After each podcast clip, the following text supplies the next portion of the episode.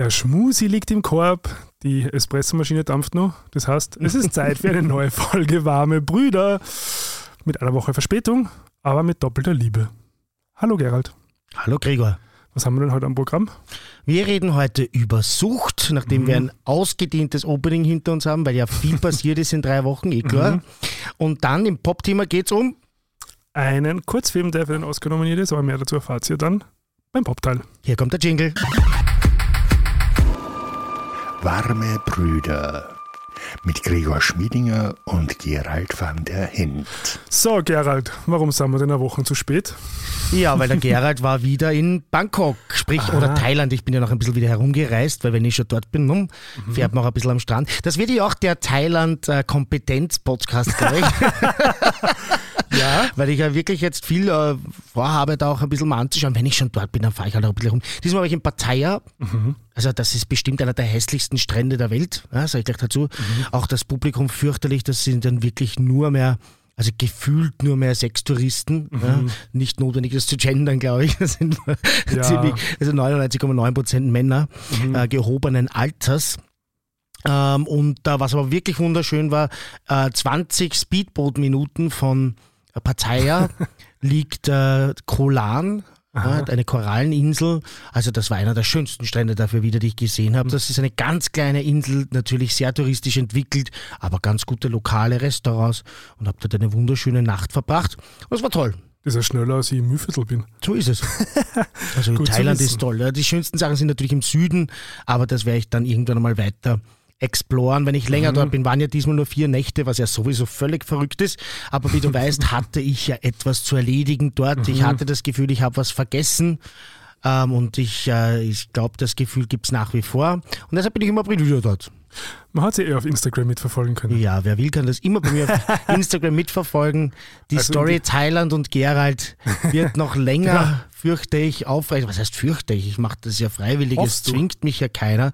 Mein Herz ist wild und äh, bin deshalb da schon ein bisschen im Autopilot auch unterwegs, das gebe ich zu, äh, weil ich solche Dinge einfach prinzipiell verfolge und nicht äh, sozusagen mir da vom finanziellen mhm. oder, äh, oder Vernunftaspekten die, mhm. die, den, den Kopf zerbrechen lasse, richtig, wie du sagst, oder mir die Freude dran nehmen, also weil ich solche Dinge einfach mache. Ja. Mhm. Weiß nicht, ob ich das toll finde oder nicht, ja, aber das ist einfach eine Charaktereigenschaft von mir, mhm. dass ich ähm, bei, bei, bei solchen Dingen, wo mein, mein Gefühl sagt, pass auf, du musst jetzt reinschauen, ja. ich habe das oft mit der Schrödingers Katze verglichen. Ja. ja. Ist die Katze am Leben oder nicht? Ich muss da jetzt reinschauen, ich muss ah. das weiter verfolgen und da bin, wie gesagt, jetzt schon äh, gebucht äh, mehrmals noch dorthin zu fliegen, weil wenn man das vorher bucht, dann ist es auch nicht ganz so teuer jetzt. Das war schon ein bisschen mhm. sehr verrückt finanziell. Aber reden wir über was anderes, weil das ähm, frustriert mich auch ein bisschen. Aha, ähm, Nein, dass das, äh, dass das so teuer ist, wenn man das, wenn man das ja. re relativ mhm. kurzfristig buchen will. Ja. ja, manchmal kriegt man ja auch kürzer, kurzfristig frei oder ändert sich was an den Plänen. Und das kann man halt nicht machen, dass man da sagt, so jetzt fliege ich da in drei Wochen rüber, ohne dass man sich finanziell schon sehr aus dem Fenster hängt, da mhm. muss man dann eher länger planen. Ne? Mhm. Ja, ja, das ist der Markt, weißt du? Das ist der Markt, ja, der alles regelt. Anfrage, ja, die, die uh, un unsichtbare Hand mhm. des Marktes. Ja, genau. So, du hast da was vorbereitet, gerade. Ich habe jede Menge vorbereitet im Opening eben. Ich möchte mal zurückgehen zum Thema Gewalt, weil ich da eine Zuschrift bekommen habe. Mhm. Und zwar geht es da hauptsächlich darum, dass die Frage ist, gibt es so etwas öfter? Ja? Was denn? Ähm, einem Freund von mir ist Folgendes passiert. Ich darf das jetzt einfach vorlesen. Ja? Ist natürlich auch anonym. Mhm. Ist auch so besprochen. Mein Freund und ich sind gestern von fünf Halbwüchsigen, also zehn bis zwölf Jahre, beim Spazierengehen mit Eiszapfen attackiert worden und als Schwuchtel und Hurensöhne beschimpft worden. Da kannst du nicht einmal was machen. Klar, weil die, also ist jetzt von Gerald, von mir ein Zusatz, weil das natürlich eine schwierige Altersgruppe ist, was, man, da, da kann man sich ja fast nicht zur Wehr setzen. Mhm. Was mache ich denn da? Mhm. Ja, also das, das ist wirklich äh, das ist eine, eine, eine weirde Situation. Ich setze da, die, das Zitat fort. Passiert das öfter? Wie reagiert man da? Was mich überrascht war die aggressive Hemmungslosigkeit. Die sind dreimal so jung und dreimal so klein wie wir. Mhm. Ja, ähm, wir hatten das Thema Gewalt schon, aber da haben, sind wir auf das nicht eingegangen. Mhm. Das ist ja schon schwierig. Ja? Mhm. Was macht man in so einer Situation? Naja, deeskalieren, ja. mal so aus, aus Überstrategie, mhm. wie das dann konkret ausschaut. Also ich muss sagen, ich war in so einer Situation noch nicht. Mhm. Ähm, also das, das, Einzige, was ich mal erlebt habe, ist, wie ich mit meinem Ex-Freund U-Bahn gefahren bin, dass mir so wer Schwuchtel nachgeschrien hat. Mhm. Ähm, aber es war jetzt keine, keine direkte Konfrontation, mhm. sondern mhm. so aus der, der beim Vorbeigehen. Und auch nicht die Altersgruppe, ne? Ne, es war ein bisschen älter, also halt schon so Jugend, das heißt so Testosteron, mhm. schierst du mal ein und so. Mhm. Ähm, aber das stimmt natürlich, das ist mit der Altersgruppe schwierig. Also ich glaube, ich würde sagen, halt deeskalieren und versuchen einfach ähm, die Situation zu verlassen, so ja. gut wie möglich. Weil was wirst du machen? Du kannst, also, dass du jetzt anfängst zum Argumentieren, äh, kann aber nicht vorstellen, dass es wahnsinnig viel bringt. Ähm, beim Wehren, also körperlich, natürlich hast du die Möglichkeit, dich selbst zu verteidigen, wenn du angegriffen wirst. Mhm. Aber sonst, eh wie du sagst, also wird es juristisch wahrscheinlich schwierig. Das wird ganz schwierig, ja, weil bei 10- bis 12-Jährigen, mhm. ja, gefühlt jetzt, also man kann es eh schwer sagen, ja, aber das Gefühl wird einem da wahrscheinlich nicht so trüben. Ja? Mhm. Man kennt das ja auch immer an der ja, Stimme ja. und auch an, an, der Kleidung und am Duktus etc. Ähm, dann da, da, da, wird das juristisch sehr schwieriger, wenn man mhm. das sozusagen eine, eine, eine sag jetzt einmal eine Watschen austeilt, ja? Mhm. auch wenn man sich verteidigt, dann wird man da zu großen Problemen kommen. Ja? Mhm. Heißt, davon würde ich auch abraten, aber natürlich nicht, wenn man sich dadurch selber gefährdet. Das ist auch mhm. klar. Ja? Ich weiß jetzt nicht, wie, wie man mit Eiszapfen wirklich jemanden verletzen kann oder nicht, das weiß ich nicht, aber die Situation ist halt einfach ungut und bedrohlich. Mhm, ja. ja. Also das ist eine schwierige Sache.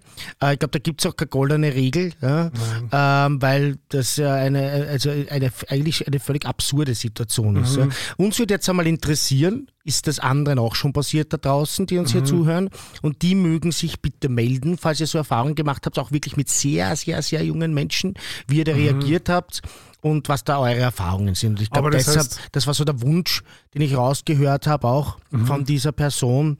Ähm, und damit ein bisschen da in die Breite zu gehen über dieses, über diesen sicheren Space, auch ohne sich selber äh, zu outen, mhm. weil das ist ja auch unangenehm. Ja? Ich verstehe das auch. Also ich würde das jetzt auch nicht unbedingt äh, dann selber ja. Äh, posten wollen. Also ich glaube schon, dass es ähm, öfter vorkommt, wie oft oder wie häufig, mhm. traue ich mir jetzt natürlich nicht zu sagen. Aber es klingt schon ein bisschen so wie dieses, was der, diese, dieses Andrew Tate Macho-Gehabe, was mhm. ein bisschen imitiert wird, oder? Wo man sich dann so unverwundbar fühlt und, ja. und Teil einer großen Bewegung, die, die Recht hat und die ein Anrecht hat, äh, über allen anderen zu stehen. So. Mhm. Also es wäre jetzt ein bisschen die, wir haben jetzt großartig jetzt auf die Schnelle an dem System ja. nichts ändern können. Ähm, darum finde ich, find ich die Frage ja gut zu sagen, wie reagiere ich im Moment mhm. danach. Aber ja, ich also, trage den stolzen Titel Diplompädagogen, aber ich habe mit dieser Altersgruppe sehr wenig Erfahrung. Mhm. Das war einfach auch nie meine Altersgruppe, wo ich mich näher dann im Studium beschäftigt habe.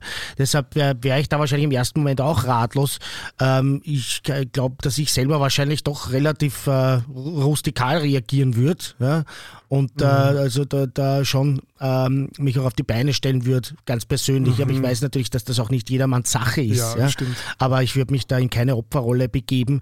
Ähm, aber das liegt doch daran, dass ich, also ich habe ja mit älteren Jugendlichen mehr Erfahrungen und äh, also ab 15 aufwärts und da, da also da, da, da habe ich schon dann die entsprechenden Methoden, sich da auf die Beine zu stellen. Ja, also das kenne ich halt irgendwie aus der Vergangenheit.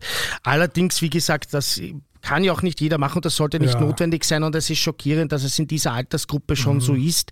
Ähm, das liegt aber bestimmt daran, dass halt in gewissen Soziotopen mhm. einfach dieses, äh, diese Homophobie, dieses, diese Transfeindlichkeit natürlich auch, also alles, was in dem Fall ist es Homophobie, ja dieser Sexismus mhm. so ähm, stark weitergegeben wird und so eine, äh, eine Art ist, sich zu definieren und sich auch abzuheben von, von dem vermeintlichen Mainstream, den es ja eh nicht gibt. Ja? Mhm. Diesen LGBTIQ plus mhm. Gesinnungstheorie, den wir das letzte Mal da auch besprochen haben, den manche Leute hier sehen und diese Verschwörungstheorie, also das, das trägt sich an vielen Soziotopen einfach weiter und natürlich kommt es bei den Kindern an, da braucht man sich mhm. ja gar keine Illusionen machen. Ja, TikTok, ja. ey, Andrew Tate, das ist, der ist quasi in, äh, potenziell in jedem Kinderzimmer. Ja, richtig, ja. Wahrscheinlich kriegt man es auch über TikTok rein, aber ich glaube, es ist auch in den Familien, es ist auch in, am, am, Fußballplatz, in, in, den, in den verschiedenen äh, Bereichen einfach, wo sich mhm. Jugendliche und Kinder in diesem Fall, weil von, mit zwischen 10 und 12 ist man noch kein Jugendlicher. Also da ist ja. man das, also deutlich noch im Kind. Ja, präpubertär, ja. Ähm, und da, da sollte man eigentlich sich über andere Dinge Gedanken machen. ja. Das ist auch ja. schade natürlich. Ja.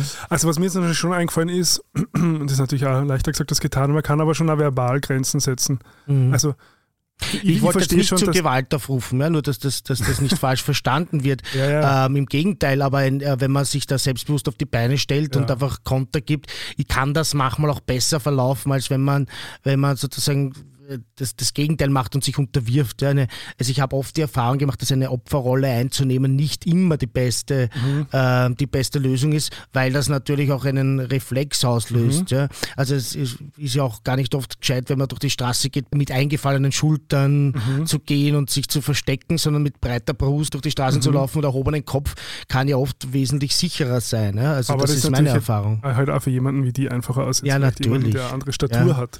Natürlich, oder deshalb sage ich ja, das möchte das gar nicht, deshalb möchte ich jetzt da keinen Pauschalratschlag auch mitgeben. Mhm. Ich wollte jetzt nur mal sagen, wie ich reagiert. Hätte ich etwas mhm. gesagt, was ist denn mit euch? Jetzt reißt sich einmal zusammen, ihr seid drei Käse und geht's mit zum Nerv oder was? Wo sind eure Eltern? Gib mal her, rufen wir gleich deine Eltern an. Irgendwie sowas wäre mir eingefallen. Ja? Ja. Und wenn wir gleich zur Polizei bringen und dann wird er schauen, was der Papa sagt, wenn, wenn ich die Polizei heimbringe. Also so in die Richtung wäre ich da gegangen. Ja? Mhm. Aber ich weiß schon, dass das nicht jedermanns Sache mhm. ist. Ja? Aber sowas, glaube ich, kann man schon auch trainieren. Also das ist also eine Frage, mhm. ob es da, da Möglichkeiten gibt oder Räume gibt, wo man weil das finde ich schon immer spannend, so, gerade so soziale, es, es fällt ja auch in, ins Feld der sozialen Kompetenz, würde ich sagen, mhm. äh, Konfliktfähigkeit. Ähm, mhm. Es gibt ja verschiedene Ebenen, also das gibt es ja auch im, quasi in einem zivilisierten Diskurs, mhm. wo man es jetzt nicht äh, körperlich in Gefahr begibt, aber auch äh, für solche Situationen.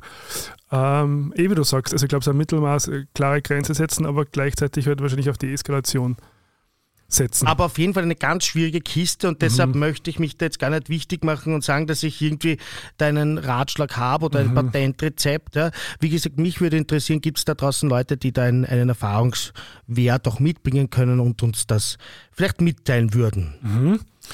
Dann mache ich gleich weiter, oder? Wir haben ja, nämlich bitte. ein Feedback bekommen zur letzten Folge, Aha. wo wir uns nicht ganz präzise ausgedrückt haben. Und zwar? Zum Thema äh, bisexuelle Männer und MSM. Mhm. Ja. Ähm, ich habe auch nochmal angehört. Ähm, wir haben dann MSM teilweise ein bisschen mehr wie äh, quasi für, für äh, Männer benutzt, die sie vielleicht eher als heteroflexibel bezeichnen würden, zumindest mhm wie wir gesprochen haben. Mhm.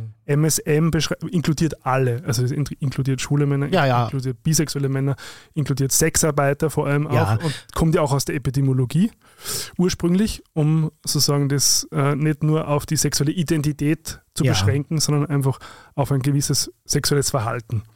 Das, ja. Ich habe mir das auch angehört und haben mir das auch gedacht, mhm. aber irgendwie habe ich mir dann auch gedacht, es ist schon klar, was wir gerade meinen. Ja? ja also wir, haben es irgendwie anders bezeichnen müssen und deshalb wurde es so bezeichnet. Ich verstehe, ich verstehe die, das Feedback und die Anregung, mhm. aber es war in dem Moment meiner Meinung nach klar, aber trotzdem ganz wichtig zu sagen, MSM sind alle. Genau. Also der homosexuelle Mann, Sexworker, mhm. und also bis hin zum heteroflexiblen Mann. Genau. Das sind also heteroflexibel, vielleicht kurz zur Erklärung, sind heterosexuelle Männer, die hin und wieder auch einmal oder öfter ähm, Erfahrung mit Männern machen möchten oder machen. Genauso wie Bi-Curious wäre auch sowas in die Richtung. Mhm. Da ist die Frage, bei bisexuellen Männern auch nochmal ganz klar, ist natürlich sexuelle und romantische Gefühle Männern mhm. gegenüber. Also das ist genau. auch nochmal ganz wichtig. Also hätten wir eigentlich heteroflexibel verwenden sollen und haben in dem Fall genau. MSM verwendet. Gut. Nur mal, um das nochmal klarzustellen. ja, finde ich eine gute Anregung. Mhm. Soll ich wieder was machen? Ja, machen wir so abwechselnd. Das ist schön, also ein Ping-Pong ein bisschen, ja, genau. so ein, so ein äh, Feedback-Tennis. Nein, mhm. es ist ja nicht nur Feedback, es sind ja auch Sachen, die, die dazukommen. Zum Beispiel, also äh, mir wäre wichtig, dass wir uns demnächst einmal das Thema Age Gap Relationships vornehmen. Wir müssen es nicht ah. jetzt im Opening machen, aber es regt mich so fürchterlich auf, wie auch wirklich intelligente Menschen sich hier aufspielen zur Hüter der Moral und Anstand. Es erinnert mhm. mich wirklich an dunkle Zeiten, wo mhm. das, die Leute das selber über Homo-Pärchen gemacht haben und mhm. judgen wollten, was richtig und falsch ist. Ich verstehe nicht, wie meiner, äh, wie meiner erwachsenen, vertragsfähigen, mhm. erfolgreichen, tollen Frau ausrichten kann, mit wem sie sich, äh, mit, wem, mit wem sie Sex haben darf und mit wem sie Beziehungen eingeben kann. Mhm. Auch übrigens Männer nicht. Ja. Mhm. Das aktuelle berühmte Beispiel rund um Leonardo DiCaprio ist halt eine ah, Frau. Okay. Und ich, ich kann das nicht nachvollziehen. Vielleicht hast du da einen anderen Standpunkt, ja, aber ich gebe dir das jetzt einmal mit als Hausaufgabe. Ich bin sicher, dass ganz, ganz viele Leute mich, dass ganz, ganz viele, wir haben ja letzte, nächste Woche zum Beispiel wieder Sendung, ja, ähm, mhm. dass, dass ganz viele Leute mich dafür jetzt hassen werden oder sagen, das, was ist denn mit Gerald los? Nein, aber ich verstehe das nicht, diese prinzipielle Unterstellung, ja, mhm. dass das lauter dumme Menschen sind und dass die, dass die mit ihrem Frontallappen vielleicht wieder ein Problem, ein Problem haben und dass da immer eine Machtposition ausgenutzt wird und dass die mhm. zu dumm sind, aber diese Machtposition zu durchblicken. Das wird nicht immer so sein, das wird es auch geben. Mhm. Ja, aber prinzipiell kann man das jemandem, finde ich, nicht vorschreiben. Ja. Also da haben wir keine, keine gegenläufige Position. Ich bin ja sowieso äh, der, der quasi äh, Anhänger der Konsensmoral, mhm. ähm, die sich ja in der, in, in der neosexuellen Revolution Ende der 90er herauskristallisiert mhm. hat, dass unter mündigen, volljährigen Erwachsenen alles möglich ist. Mhm. So, also alles andere, ja, da geht es dann um so, um so ähm, moralische Vorstellungen von falsch und richtig, was äh, ja eben und das erinnert mich eben sehr an Homophobie etc. Was vielleicht mehr über die Person an sich äh, aussagt, als quasi über das Ding an sich. Mhm.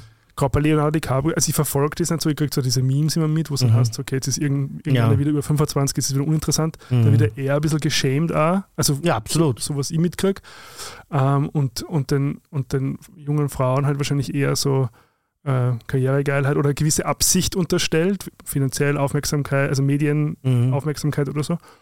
Ähm, aber ja, können wir gerne mal drüber. Ich, ich verstehe auch nicht, vielleicht habe ich da einen Denkfehler, ja, aber ich verstehe auch nicht, wenn eine junge Frau sich dafür entscheidet und mhm. sagt, ich finde prinzipiell ältere Männer attraktiv mhm. und ich wähle wähl mir den jetzt so aus, dass der für mich, also für mich nicht nur attraktiv ist, das auch, mhm. aber auch noch für mich, für meine Karriere gut mhm. ist, warum das jemand anderer zu beurteilen hat oder nicht. Ich denke mal, man versucht sich da, also ich, ich weiß nicht, in der Schule waren habe ich auch viele Leute gekannt, die waren immer mit dem, wollten mit dem hübschesten Footballplayer zusammen, ja, ja. also dem hübschesten Fußballspieler Aha. in Österreich. Das ist müsste man ja auch unterstellen. Da geht es darum, dass du über deinen Partner beliebt bist. Die Partnerwahl ist doch nie immer nur, oh, in dem verliebe ich mich und das ist dann der einzige, ja. sondern da hängen immer tausende Facetten dran. Und wa warum wäre das jetzt verwerflich? Wenn, äh, wenn mhm. eine Frau sagt, okay, der, der taugt mir, der gefällt mir mhm. und diese Chance nehme ich. Und wer, wer, wer kann überhaupt sagen, dass die nicht über das gesprochen haben? Warum glaub, kann das sein, dass die sich hingesetzt haben und dass der Leonardo DiCaprio gesagt hat, jetzt pass auf, das ist natürlich weird und diese Sachen sind da draußen, aber ich mag dich gern und überlegt er das gut, mhm. weil dieser Druck wird kommen. Vielleicht haben die das reflektiert und vielleicht ist das eine intelligente, tolle Frau, die sich dann trotz dem ganzen öffentlichen Druck dafür mhm. entscheidet und sagt, mhm. bei vollem Bewusstsein, ja. ich will das und geht scheißen. Ja? Und ich finde, ich meine, das ist alles so find, übergriffig ich, für mich. Und ich finde, sie muss ihn nicht einmal attraktiv finden, wenn sie sich dafür entscheidet, eh dass es quasi halt ihrer Karriere gut tut und, und sie das jetzt machen will, dann ist es ja vollkommen okay. Es ist noch immer eine persönliche Wahl, die. Also ich glaube, was beim, beim DiCaprio dazu kommt, ist, dass man äh, ihm, ihm so unterstellt wird, dass er sozusagen ab 25 aussortiert, also mm. dass die dann so ja. ausgetauscht werden. Da gibt es ja auch einige ähm, Gerüchte, mhm. dass es ja gewisse Hintergründe hat, warum das so ist. Achso, ne, die kenne ich nicht. Das ist ja wie bei gewissen Fußballern, die dann halt auch so äh, Freundinnen haben. Aber ich möchte jetzt keine Gerüchte bedienen. Ja, nein, machen wir das ähm, nicht. Das aber du wirst mal nachher sagen, weil ich stehe wirklich komplett auf der Leitung. Ja, ähm, aber prinzipiell äh, bin ich zumindest, und was ich von dir aus höre, auch Verfechter der Konsensmoral. Und jeder darf ja. sein Leben so gestalten, wie er möchte. Und jeder darf die, seine Entscheidungen so treffen, wie er sie denkt, dass sie für ihn zu dem Zeitpunkt richtig sind, ähm, solange dabei kein anderer zu Schaden kommt. So. Super. Das war jetzt ja schon mal ein moralischer Einstieg in die Sendung. Ja? Absolut. Ich habe übrigens auch noch eine Richtigstellung. Ich habe nämlich in der letzten Folge, glaube ich, gesagt, dass die Julina die erste äh, Transfrau im Dschungelcamp war. Ich wurde berichtigt, mhm. es gab schon äh, ähm, eine Transfrau im Dschungelcamp, ich glaube so angeblich 2007, das habe ich mhm. jetzt immer noch recherchiert, L'Oreal London. So, nur mal zur Richtigstellung. Mhm. Genau. Habe ich auch gelesen, mir sagt dieser Name gar nichts. Hast du da mhm. weiter recherchiert? Nö. Nein. Nein. Aber ich muss trotzdem sagen, jetzt wo das Dschungelcamp vorbei ist, es war wirklich die menschlichste Staffel, die, mhm. die ich jemals gesehen habe. Selbst die Süddeutsche hat mhm. das so bezeichnet und so betitelt. Ähm, es war ein, ein, ein sehr heilsames Erlebnis schon fast, dass die äh, äh Jamila mhm. äh, Ruwe äh, da eigentlich sozusagen nur als Ersatzkandidatin mhm. reinkommen ist, weil der Martin Semmelrogge aufgrund von einer äh, juristischen Vergangenheit, also Geschichte mhm. Äh, aus der Vergangenheit nicht einreisen durfte. Aha. Und sie dann zum, zu, den, zu den Herzen also die, die, Gewinnerin einfach oder die Herzen der Zuschauer so erobert hat mit, mit ihrer Authentizität, das muss man einfach echt so sagen. Und da, man kann von Reality TV halten, was man möchte, aber, aber das ist richtiges Gold. Also das, das kann, sowas kannst du fast nicht schreiben. Also ich muss sagen, es hat mich mehr berührt als fast jeder Film, den ich glaube ich mhm. gesehen habe. Also es ist richtig arg. Das ist arg, ja. Mhm. Es tut mir fast leid, dass ich es nicht verfolgt habe. Kannst du noch schauen? Naja, das Problem ist, dass ich das, das schau, Trigger, Trigger Insekten essen. Das ah, will ich nicht Aha, sehen. Ich okay. habe es einmal gesehen und wusste, ja. das schalte ich nicht mehr ein. Okay. Ja. Und das will ich eben auch Leuten empfehlen, die bei uns sagen, das halte ich nicht aus, was die mhm. zwei daher labern, weil da ist manchmal ein Trigger dabei, na, dann mhm. darf man halt nicht mehr einschalten. Jetzt hast du das positioniert. Ist jetzt leichter? Jetzt geht es mal wesentlich besser. Sehr gut. Was hast denn du noch? Ich habe in einer Folge mal erzählt, dass ich ähm, so ähm, Aberglauben manchmal bei mir selber entdeckt, dass mhm. der kommt, das war die schwarze Katze beim Auto mhm. und so mhm. weiter. Ähm, hat jetzt nur am Rande damit zu tun, aber ich habe so eine schöne, so einen schönen Aberglauben oder so, ein, so, ein schönes, so eine schöne Tradition in Thailand gesehen und die wollte ich teilen mit den Hörerinnen und Hörern und auch mit dir. Ich weiß nicht, ob das geht, ist auf meinem Instagram, aber vor Aha, vielen, ja. vielen Häusern steht so ein kleiner Schrein und der schaut irgendwie aus wie so ein kleiner buddhistischer Tempel mhm. ja, in Thailand, speziell in Bangkok. Ich weiß nicht, ob das überall ist, aber ich nehme an. Oder mhm. vielleicht ist das regional, das weiß ich natürlich nicht. Und die Tradition ist, dass die Leute dann dort äh, so Soda Pops, ja, mhm. so, so, Kaltgetränke, äh, Fanta, Cola oder einfach auch Sprudelwasser mhm. äh, aufschrauben, mit einem Strohhalm versehen und dann dorthin stellen. Und der, der Glaube ist, die Engel trinken das. Und das weiß ja eh jeder, dass ich so nicht wirklich äh, viel halt davon, mhm. Religion, Aberglaube und so weiter. Aber das ist ein süßer. Den mag ich nur gern. Ja. Ähm, habe ich sogar gesehen bei dir auf Instagram. Und ich ja, glaube, habe ich sogar Ich will jetzt nicht darüber lustig machen, weil ja, bei uns ja. sitzen die Leute im Stephansdom und essen O-Platten. Mhm. Also ich mache mich da wirklich nicht drüber lustig jetzt oder mehr oder weniger lustig als über andere Sachen. Aber mhm. den finde ich irgendwie schön. Da stelle ich einen Fanta hin. Das ist einfach leibernd. oder Sprite. und ein Sprite. Mhm. Also da gibt es wirklich, und das sieht man total oft und ich habe mich jedes Mal ein bisschen gefreut. Ich fand, das ist eine schöne Geschichte. Ich glaube, das habe ich damals auch gesehen, wie ich in Bangkok war. Ja. Dran, ja, es, es, es dämmert irgendwas. Mhm. Ja. Ja, es wird einen Apple Car mal geben, weißt du das? Was gibt Ich bin heute drauf gekommen, dass Apple ein Auto machen will anscheinend. Es gibt zumindest sehr, sehr starke aber, Hinweise, die haben Patente die angemeldet. Ach, ich kenne das nicht. Ah. Du bist schon wieder, bist mir schon wieder voraus, schau. Mhm. Also ich habe das schon, ich sage mal so Gerüchte, dass Apple einen eigenen Fernseher machen möchte und ein eigenes Auto. Hm, also wie realistisch wird das eingeschätzt?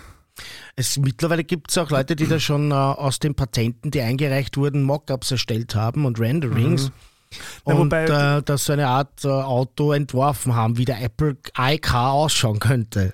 Wobei das Ding ist, muss man sagen, solche Firmen reichen halt hunderte Patente mhm. ein, nur damit sie die Patente haben. Mhm. Falls es jemand benutzen möchte, dann mhm. dass sie sozusagen mitkassieren. Mhm. Also das alleine, glaube ich, also es könnte natürlich ein Hinweis sein, aber es könnte sein, dass sie, halt, sie da, dadurch einen weiteren Einkommens Einkommensquelle sozusagen erschöpfen.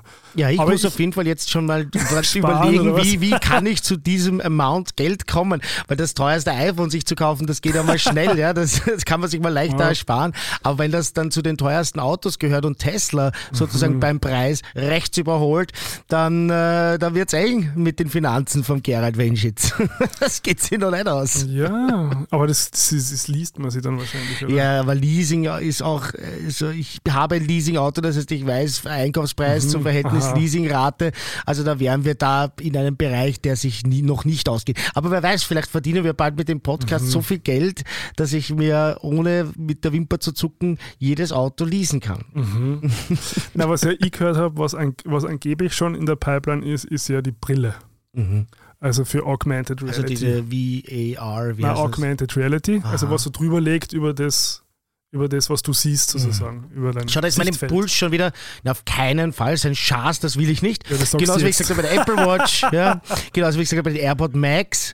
Mhm. Und im Endeffekt habe ich diese Dinge alle zu Hause und liebe sie. Also das zu Hause, ich habe sie ja teilweise sogar jetzt an mir. Mhm. Ähm, ja, das ist halt oft so bei mir.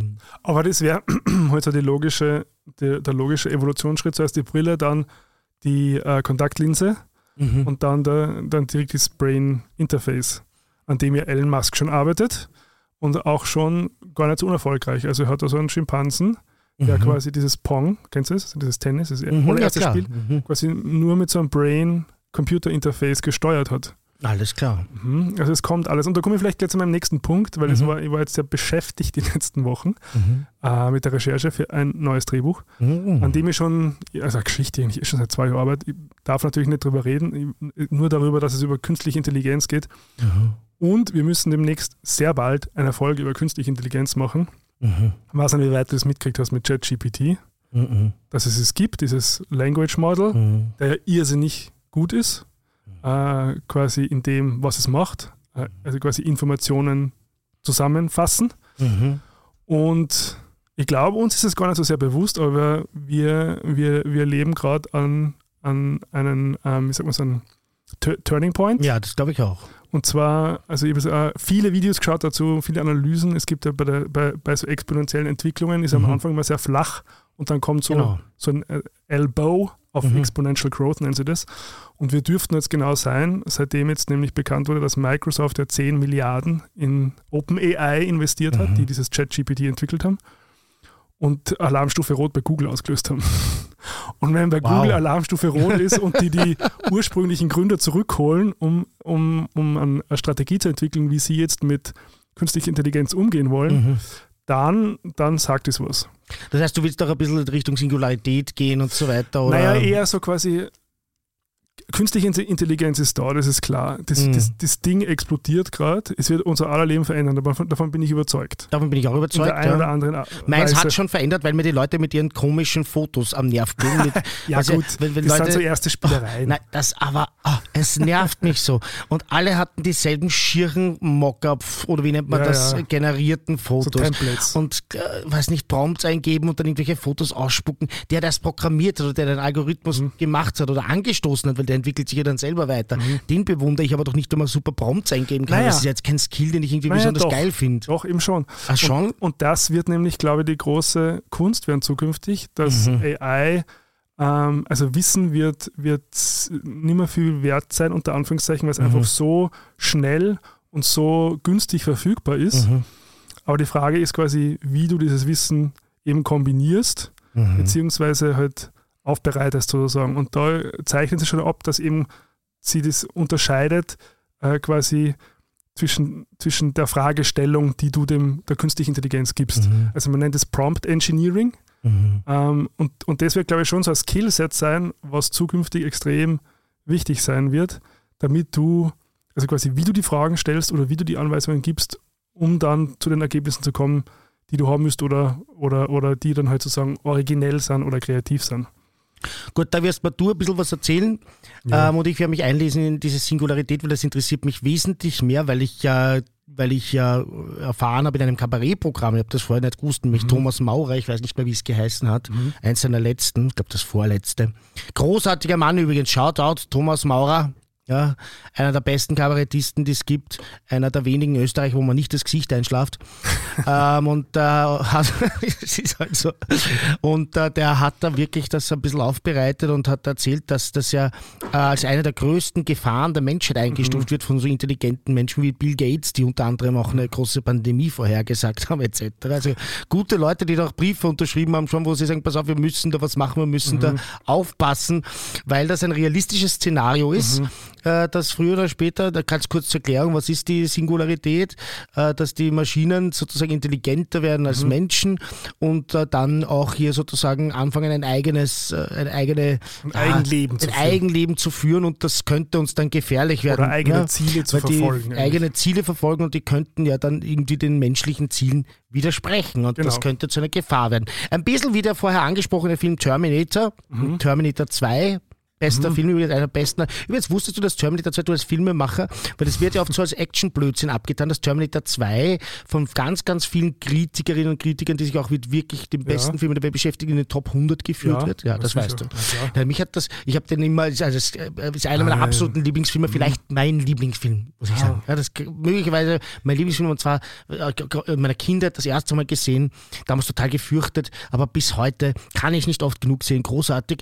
Ähm, aber ich, ich ich, ich kann das vielleicht nicht so sehen, dass der ja, wirklich wertvoll gemacht dann ist. Dann haben wir das auf die Liste, wenn wir künstliche Intelligenz besprechen, machen wir einen Pop-Teil Terminator 2. Yes, das ist eine, das ist eine wirklich großartige ja. Das passt halt einfach wirklich gut dazu, weil das ja das, das, das, das, das berühmteste Endzeit, Endzeitszenario in diesem Bereich ist mhm. und da auch immer wieder als Referenz genannt mhm. wird. Ja? Sehr also gute ich, Idee. Also, also ich glaube nicht, dass es Roboter sein werden.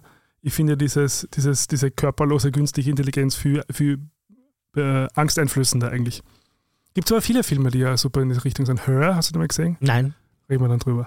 Auf alle Fälle, ähm, ja, wir stehen, glaube ich, wirklich seit eben diesem Jahr an, an, an so einem Wendepunkt mhm. und ich bin echt gespannt, wie es weitergeht. Ähm, ich habe noch keine Gedanken gemacht, inwieweit es vielleicht auch aus der queeren Perspektive einen Unterschied macht, weiß ich nicht. Mhm. Ähm, das wäre vielleicht noch spannend, vielleicht fällt uns da was ein. Aber das ist es was, mit dem ich jetzt gerade sehr auseinandersetze und, und wo ich sehr viel Potenzial sehe. Aber eh, wie du sagst, halt auch ähm, Risiko mhm. und vor allem, also das Problem, also das Problem ist, dass, dass jetzt dieses Wettrüsten beginnt. Mhm. Was, er, was ja lange Zeit irgendwie so immer vermieden werden wollte, mhm. aber jetzt, wo die mit, mit, dem ersten Modell rausgegangen sind und das halt einfach so eingeschlagen hat, ähm, weil wer jetzt Zweiter ist, verliert. Mhm. Und Google hat jetzt dadurch, dass Microsoft jetzt dieses gekauft hat, sozusagen, mhm. ähm, und die in ihre Suchmaschine integrieren, äh, greift es den, den, den größten Einkommensstrom von Google an. Und das ist echt lebensbedrohlich für die. Mhm, das glaube ich. Mhm. Mhm. Ja. ja, das heißt, da wird sich noch einiges tun in nächster ja, Zeit spannend. Es bleibt spannend. Du hast mhm. auch einen Telegram-Kanal dazu angelegt, mhm. wo man sich informieren kann. Willst du den noch bewerben? Achso, ja, ich hau den einfach in die Shownotes, wenn es interessiert. Es ist äh, im Grunde nur daraus entstanden, weil der Julian Wieler, Chefredakteur vom Wangelist Magazin, liebe Grüße an dieser Stelle, Shoutouts. Sie auch sehr viel mit dem Thema beschäftigt und wir haben uns dann ständig so Links hin und her geschickt und haben gedacht, vielleicht interessiert das ja andere Leute auch und wir posten die Leute einfach öffentlich. Ja, garantiert, werden sicher viele Leute verfolgen. Mhm. Super. Eine Sache hätte ich noch. Wie heißt schon die Hauptdarstellerin von White Lotus? Jennifer? Coolidge. Dankeschön, Coolidge, genau, ich, ich werde mir es nie merken. Ich wollte nur sagen, äh, du hast mir letztens gesagt, dass sie einen Grammy gewonnen hat. Mhm. Ähm, uh, Golden Globe. Ah, Golden Globe, Entschuldigung. Ja, das ist immer für mich schwer, diese ganzen Preise auseinanderzuhalten, aber danke vielmals für die Korrektur, weil sonst hätten wir da wieder E-Mails bekommen und Nachrichten. Massenweise. Massenweise. Ähm, ja, also da war ja in ihrer Acceptance Speech so ein schöner Part, wo sie über das Älterwerden gesprochen mhm. hat. Und das hat mir total Hoffnung gemacht. Das war ja. schön. Ja, weil das halt in ihrem Leben so war, dass die erst sehr spät mhm. jetzt zu dieser Anerkennung kommt. Mhm. Und ich kenne dieses Gesicht und ihre mhm. Fähigkeit, tolle, toll Rollen anzunehmen und zu spielen und total realistisch zu verkörpern, in Wirklichkeit schon ewig. Aber die ist immer unter dem Radar ein bisschen geflogen mhm. und ich finde das toll, was sie gesagt hat, it's never too late, es mhm. ist nie zu spät und gibt's nicht auf und macht's weiter. Und das ist für einen Mann im mittleren Alter Hoffnung stiftet. Wobei mein Arzt war letztens so super. Ja, also ich war wieder bei meinem Arzt für die PrEP Mhm. Und habe ihn da, ich habe gerade Antibiotika genommen, auch zu dieser Zeit haben ihn gefragt, ob ich da was trinken darf. Mhm. Und er hat gesagt, na, bei einem jungen, gesunden Mann ist das kein Problem. Und dann habe ich gesagt, Herr Doktor, das ist aber lieb, dass Sie junger, gesunder Mann sind. Und dann hat er aber leider noch einen Zusatzsatz gesagt. Also, schaut, heutzutage ist alles unter 80 jung. Ja, das sagt mein Freund auch immer. Unter, unter 80 kriegst du nur die volle Behandlung. Aber weil du gerade oh, Prep gesagt hast, ich habe auch noch einen. Ein Zusatz zu Prep. Letzten Punkt, okay. ja. Also eigentlich zu, zu den zu drei, zwei Themen, die wir letztes Mal gehabt haben, weil ich habe auf Instagram wieder eine Umfrage gemacht. Also ah. vielleicht an dieser Stelle auch, wir machen auf Instagram immer wieder so Umfragen zu den Themen, die wir besprechen, wo wir auch schauen, quasi, wie steht es denn ihr zu den Dingen? Ähm, also wenn es da zukünftig auch euch beteiligen wollt, folgt uns gerne auf Instagram at warme Bros. Und äh, unter anderem habe ich gefragt, quasi, wie, wie, denn unsere Community zur Prep steht. Mhm. Ähm, 123 haben mitgemacht und 66 Prozent haben gesagt, dass es eine gute Sache ist. Mhm. Äh, nur 24, dass sie skeptisch sind und mhm. 10 wussten nicht, was es ist. Mhm. Ja, schau, die sollen die Folge hören. Genau. Schlimm. und dann gab es noch eine, eine zweite Frage, ähm, ob die Leute sich denn damit schützen. Mhm. Da haben 107 Leute mitgemacht. Mhm. 20 Prozent haben gesagt, ja, ich schütze mich schon damit. Mhm. 36 Prozent, dass sie noch überlegen. Mhm. Und 45, also doch die Mehrheit, haben gesagt, nein, sie schützen sich auf eine andere Art und Weise. Mhm. Genau, und dann also subjektiv nehme ich das ganz anders wahr. Ja, ja. aber das, das ist jetzt von unserer Community, also auf Instagram, das ist jetzt vielleicht nicht. Mhm. Deckungsgleich mit meiner Party-Community, genau. weil da sind da wirklich alle bewaffnet mit Brett. Also, ja, das ist auch Selbstschutz, wie du sagst. Das, das ist halt sicher. halt in, in, der Hitze des Gefechts, ja, mhm. in so einer Nacht, wo du auch berauscht bist und wo es dunkel ist und wo äh, auch Darkrooms ja, ein Thema sind willst. und wo du loslassen willst. Mhm. Da ist halt äh, mit sich, sich mit etwas anderem zu schützen schwierig. Ein bisschen so der Grund auch, warum sicher viele Frauen auch die Pille nehmen mhm. und nicht immer darauf vertrauen, dass das Kondom fest sitzt. Ja. Mhm. Also das ist halt ähm, ist, ist halt so, ja. Also die Pille für den Schulmann. Genau, ist, es, ist ja? so, ja. Und dann haben wir noch eine letzte mhm. Umfrage gemacht zum Gay-Da. Mhm. Das, das hat mich interessiert. Quasi wie, wie, wie ausgeprägt denn das Gay da in unserer Community ist. Da haben 122 Leute mitgemacht, 20 Prozent haben gesagt 100 Prozent treffsicher. Mhm. Mhm. Glaubst du nicht, oder was? Also 100 Prozent ist eine harte Aussage. 45 Prozent haben gesagt, ja, aber nicht ganz fein justiert. Mhm. Und 35 Prozent waren dann eher der Meinung, dass es mehr Wunschdenken ist. Ah, das glaube ich. Also das, das, das wäre meine Meinung dabei. Ja, aber das hast du letztens schon gesagt, oder? Das ist bei dir eher der Fall. Ja, es das ist äh, natürlich, man projiziert doch das eigene natürlich mhm. ähm, auf die anderen ein bisschen, das ist mir schon klar. Ja. Aber ich glaube, bei mir ist es oft ein, ist, ist der Wunschvater des Gedankens, gewiss, gewiss. Na gut. Ja, dann gehen wir rein in unser Thema des Tages und zwar Sucht und Abhängigkeit. Mhm. Wer will denn anfangen? Naja, also du hast es vorgeschlagen, magst du anfangen? Dann fangen wir an mit der Definition, oder? Mhm. Ist das ein guter Einstieg ja. oder willst du mit was Persönlichen ja. anfangen? Na, also, oder ich fange mit was Persönlichen an. Na, ich, war, ich, ja. war mal, ich war einmal im Leben, glaube ich, schwer abhängig nach etwas. Mhm. Und zwar Nikotin, Zigaretten. Okay. Und äh, aus dieser Erfahrung habe ich für mich den vielleicht wichtigsten Satz oder die wichtigste Erkenntnis mitgenommen, nämlich dass Sucht das Gegenteil von Freiheit ist, die mhm. Gegenteil, äh, das Gegenteil wählen zu können. Ich habe nämlich mhm. wirklich irgendwie geschafft, und das ist sehr selten, von dieser Sucht so loszukommen, dass ich nicht nur abhängig abstinent bin. Das sind mhm. ja die mhm. meisten Schwerabhängigen. Also kurz, dass mir das auch abgenommen wird. Ich habe über, weiß nicht wie viele Jahre, wahrscheinlich zehn Jahre mhm. am Tag bis zu 40 Zigaretten am Tag geraucht. Ich habe mir ausgerechnet, ich habe damals um 7.10 Uhr in der Früh zum Arbeiten begonnen. Mhm. Ja, zu arbeiten begonnen, Entschuldigung, Grammatik. ähm, und ist auch wichtig. Ja? Und äh, bis ich um 7.10 Uhr begonnen habe, habe ich damals sieben bis acht Zigaretten geraucht. Das muss man sich vorstellen. Ja? Ich habe hab das einmal im Kopf jetzt nachvollzogen, auch in Vorbereitung auf diese Sendung. Ja? Mhm. Und äh, das, also da kann man ganz sicher von einer körperlichen, wobei das heutzutage eh nicht mehr unterschieden wird, da kommen wir nachher vielleicht mhm. noch dazu, äh, von einer schweren Abhängigkeit mhm. reden. Und ich weiß auch, wie, wie, wie schwierig das war, davon loszukommen. Ich bin damals nach Irland gezogen und in mhm. Irland war das als eines der ersten Länder so, dass man nicht in den Lokalen rauchen durfte, die, die da sehr streng waren, mhm. wo das auch von Anfang an funktioniert. Im Gegenteil zu Österreich, wo es da noch lange, kannst du dich vielleicht erinnern, mit den, ja. kleinen Kammeldis geben darf, ja, aber dann doch nicht. Und dann hat die, die schwarz-blaue Regierung hat wieder, machen wir doch ein bisschen mehr rauchen. Und also es war ja ein ständiges Hin und Her in Österreich. Die Iren waren also, das gibt es nicht mehr bei uns, hier geht es vor die Tür. Und wenn der Wirt nicht dafür sorgt, dann zahlt er 20.000 Euro Strafe. Mhm. Das waren wirklich drakonische Strafen damals. Aber konsequent. Und konsequent, ja, man kann, ich weiß nicht, ob Strafen immer drakonisch sein müssen, aber es war halt jetzt ja. so, ich möchte das jetzt gar nicht werten. Ja.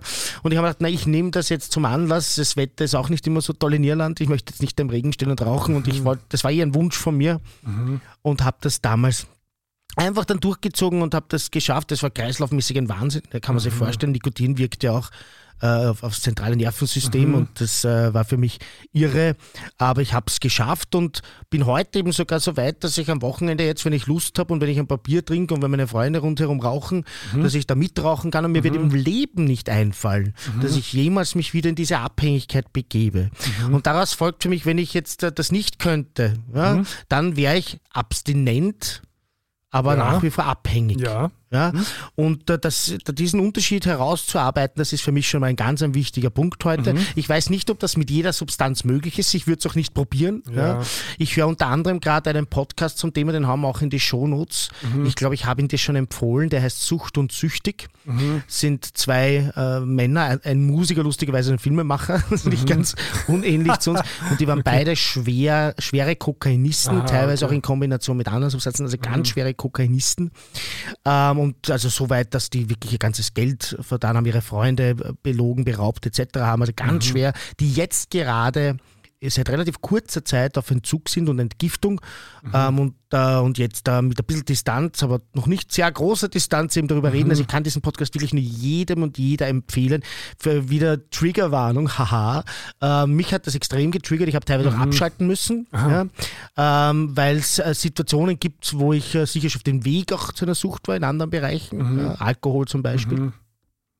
Wo ich irgendwie die Kurve noch gekratzt habe und mhm. wo ich aber trotzdem diese Ähnlichkeit in den Strukturen Mhm. Ja, ähm, mich sehr erschüttert hat. Mhm. Ja. Aber da vielleicht auch, wenn wir dann noch dazu kommen, eben dieser Unterschied zwischen Sucht und dem, was man so landläufig, wenn man sagt, ja, ich ja. bin süchtig nach dem Handy, ich bin süchtig mhm. nach Eiscreme. Ja.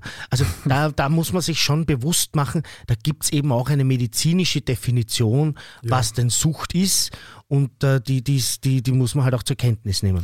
Wobei die natürlich auch immer am Wandel unterliegt. Also das ist, äh, Sucht ist ja nicht etwas, was man sozusagen, glaube ich, ganz klar abgrenzen kann. Ähm, eh wie es der IDT-11 auch sagt, das ist ein komplexes Phänomen aus biologischen, psychologischen und sozi sozialen Umweltfaktoren und mhm. Umweltfaktoren. So. Ähm, und ich glaube, was du gerade angesprochen hast, ist so, was man gemeinhin als schlechte Gewohnheit vielleicht bezeichnen würde. Mhm. Äh, also Sucht, den, den, das Schlagwort habe ich mir auch aufgeschrieben. Mhm. Und ich glaube, für mich der ganz große Unterschied ist, dass eine Sucht, ähm, eh wie du sagst, du irgendwann keine Wahl mehr hast ja. aus, dass du es machst. A. Und B, dass es sozusagen negative Konsequenzen hat mhm. äh, in deinem Leben. Mhm. Ähm, zum das Beispiel, wären jetzt zwei dieser Kriterien. Ne? Genau, zum Beispiel deine Ausbildung oder Beruf oder Beziehungen mhm. äh, dadurch, oder Gesundheit mhm. dadurch gefährdet werden, äh, obwohl du das einfach nicht möchtest.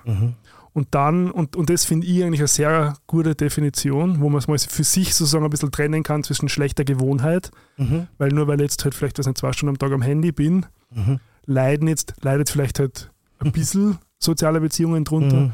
aber ich bin nicht komplett isoliert zum Beispiel oder es gefährdet jetzt nicht meine Partnerschaft. So.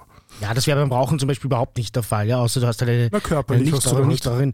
Aber gehen wir diesen Kriterienkatalog vielleicht durch. Also ich habe noch den ICD-10 da, mhm. wenn deiner aktuell ist, dann oder ist der, ist der schon abgesegnet oder ist er noch in Diskussion? Nein, der, nein, der ist schon abgesegnet und ähm, er, er, ist quasi zugänglich, aber ich glaube, er gilt erst ab 24 ah, oder 25. Ja, da gibt es einfach ein Gültigkeitsdatum. Ja, Aber ja. willst du die Punkte mal durchgehen? Also ich habe ja nur die Zusammenfassung. Na, dann gehe ich die Punkte mal durch, wenn du willst. Es sind sechs Kriterien ja. und äh, das Spannende ist, wenn man im Laufe der letzten zwölf Monate mindestens drei dieser sechs Kriterien erfüllt hätte, dann gilt man medizinisch als süchtig oder Abhängigkeit. Mhm. Ich gehe es ja mal durch. Ein starker Wunsch oder Zwang, diese, diese Substanz, da geht es hauptsächlich um Substanzen, nicht nur das Verhalten, ja. Aber man muss, also da gibt es schon noch gibt schon noch Unterschiede, ja, also in der Behandlung etc. Ja. Naja, also prinzipiell unterscheidet man zwischen Substanz- und Prozesssüchten. Mhm. Und Substanzsüchte untergliedert man wieder in Psychotrope oder nicht Psychotrope. Also Psychotrope wären zum Beispiel Kokain, nicht mhm. Psychotrope wären jetzt ähm, Zucker oder Koffein. Äh, Prozesssüchte äh, ist halt alles, was sozusagen von Spielsucht, Handysucht, äh, Pornosucht, mhm. ähm, was sozusagen mit Verhalten zu tun hat. Was aber trotzdem, und da kommen wir vielleicht später noch ein bisschen genauer drauf zu, schon eine neurobiologische, also eine chemische Grundlage hat, weil jedes Verhalten ja auch sozusagen Neurotransmitter auslöst in unserem Gehirn. Genau. Schlagwort Dopamin.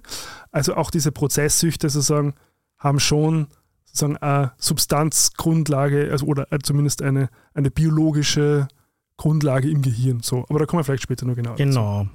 Also starker Wunsch oder Zwang ist der erste, der erste Punkt, äh, zusammen mit einem Kontrollverlust, also mhm. dass man immer schwerer kontrollieren kann, mhm. äh, wie, wann und wo man die Substanz äh, einnimmt. Auch so eskalierendes Verhalten. Eskalierendes Verhalten, genau. Also ähm, das ist ein wichtiges Kriterium. Entzugserscheinungen, also wenn man die Substanz nicht hat, mhm. Äh, oder nicht ständig hat oder muss, muss ja nicht immer jeden Tag sein, ne? aber ja, zum Beispiel, ja, wenn das auch jedes Wochenende, wir werden nachher auch über Chemsex mhm. reden, ähm, was das für eine Sucht für viele Leute darstellt. Das, mhm. ist, das, das, kann man wieder gar nicht einordnen in dem, was du vorher gesagt hast. Da ist halt alles dabei, irgendwie ein bisschen Prozess und Substanz ja, etc. Ja, also es gibt ja immer ja diese, diese Graubereiche. Das ist so super, super mega Konglomerat. Das also ist, Chemsex genau, ist so, Chemsex ist, ist ja. eine Sache, da kommt vieles zusammen. Ja. Mhm. Äh, dann haben wir die Toleranzbildung, mhm. also dass man immer mehr von der Substanz mhm. braucht. Ja. Oder vom Verhalten. Oder vom Verhalten, genau. Oder es ist Verhalten immer extremer wird eigentlich so. Mhm, genau. Vernachlässigung von anderen Lebensbereichen oder mhm. Menschen oder sonst was. Das ja, ist genau, was ich vorhin gesagt habe. Das ist für mich ein ganz ein wichtiger ja. Punkt. Da verwenden viele das, das Klaviermodell. Das finde ich sehr, sehr spannend. Mhm. Das kann man für sich selber anwenden. Möchte das ganz kurz erklären. Also das habe ich von Suchttherapeutinnen und Therapeuten, mhm. die mit Schwerabhängigen arbeiten, aber auch äh, mhm. sehr viel im Präventionsbereich machen. Von Kindesalter an. Also da gibt es schon teilweise, die fangen schon im Kindergarten an. Und da wird es ja auf dieses, äh, dieses, auch für die Eltern, das Klaviermodell genommen. Also mhm. wenn man ein gesunder Mensch ist, dann hat man sehr viele Interessen und, und soziale Kontakte und äh, weiß ich nicht, äh, Aktivitäten und mhm. spielt, äh, man kann sich das vorstellen wie ein Klavier. Mhm. Ja? Und der Schwerabhängige oder der Abhängige, da reduzieren sich diese Tasten mhm. und werden äh, schon immer mehr nur mit einer Taste in Kombination zum Beispiel gespielt. Mhm. Also ich sage jetzt einmal, ich habe ja, ich habe in meiner Jugend, ja, da gab, also es gibt so ein paar Jahre, die sind bei mir in Cannabis Wolken verschwunden. Also ich habe okay. auch keine Erinnerungen an, dieses, an diese Zeit. Ja. Mhm. Und ich glaube, da war ich schon auch auf einem guten Weg, mhm. abhängig zu werden. Zum Glück interessiert mich diese Substanz überhaupt nicht mehr, mhm. weil ich weiß aus dem Podcast übrigens Sucht und Süchtig, dass es auch schwerabhängige Menschen gibt. Ja. Weil das, da gibt es ja dieses, dieses Gerücht, man kann von Cannabis nicht abhängig werden. Oh, oh, da gibt es Leute, die oh. sind jahrzehntelang in Therapie und kämpfen extrem damit. Und ich, wie gesagt, ich kann das berichten, bei mir war das auch damals so, es hat bei uns immer schon ins Kino gehen, nicht nur wenn wir vorher was rauchen können. Und in den Club gehen, ja. nur wenn wir vorher was rauchen können. Mhm. Und sich zusammensetzen und Videospiele spielen, nur wenn wir was rauchen können. Mhm. Und irgendwann einmal fallen aber auch diese anderen Tasten weg. Ja? Mhm. Also in der, im Endstadium sozusagen, da spielt man mhm. überhaupt nur mit dieser Taste. Da geht es nur mehr mhm. darum, wie komme ich an das und alles andere ist Nebensache. Und ich finde, das ist ein sehr schönes Modell, ja. das für sich auch ein bisschen herzunehmen. Ja? Vor allem beim Alkohol. Ja, also ich glaube, da wird es einige Leute dann vielleicht gerade ein bisschen vom Sessel oder weiß ich nicht, mhm. wenn sie gerade joggen sind, werden sie gerade eine kurze Pause machen. Ja. Weil das, also da muss man sich schon überlegen, ja, wir, wir, treffen uns, aber da muss auf jeden Fall immer der Alkohol mit dabei sein. Mhm. Und da, bevor wir tanzen gehen, da trinkt man noch was, da mal vorglühen etc. Mhm. Ich glaube, da dass viele Leute da, das, das, das sollten, also sollte man in sich gehen und das ein bisschen reflektieren. Auch ich übrigens. Ja. Also ich bin jetzt nicht der, der Oberlehrer, der euch da was sagt, sondern also immer wenn ich über das nachdenke, gerade beim Alkohol, setzt mich selber ein bisschen auf den Arsch. Ja. Also ich möchte den letzten Punkt noch sagen? Oder vielleicht noch, ein, Punkt, ja? ein, Gedanke zu dem. Ähm, also ich glaube, dass es noch nicht gleich automatische Sucht ist, weil ich glaube, das ist sehr schnell passiert, so, so äh, Konditionierungen, dass so Sachen zusammenhängt.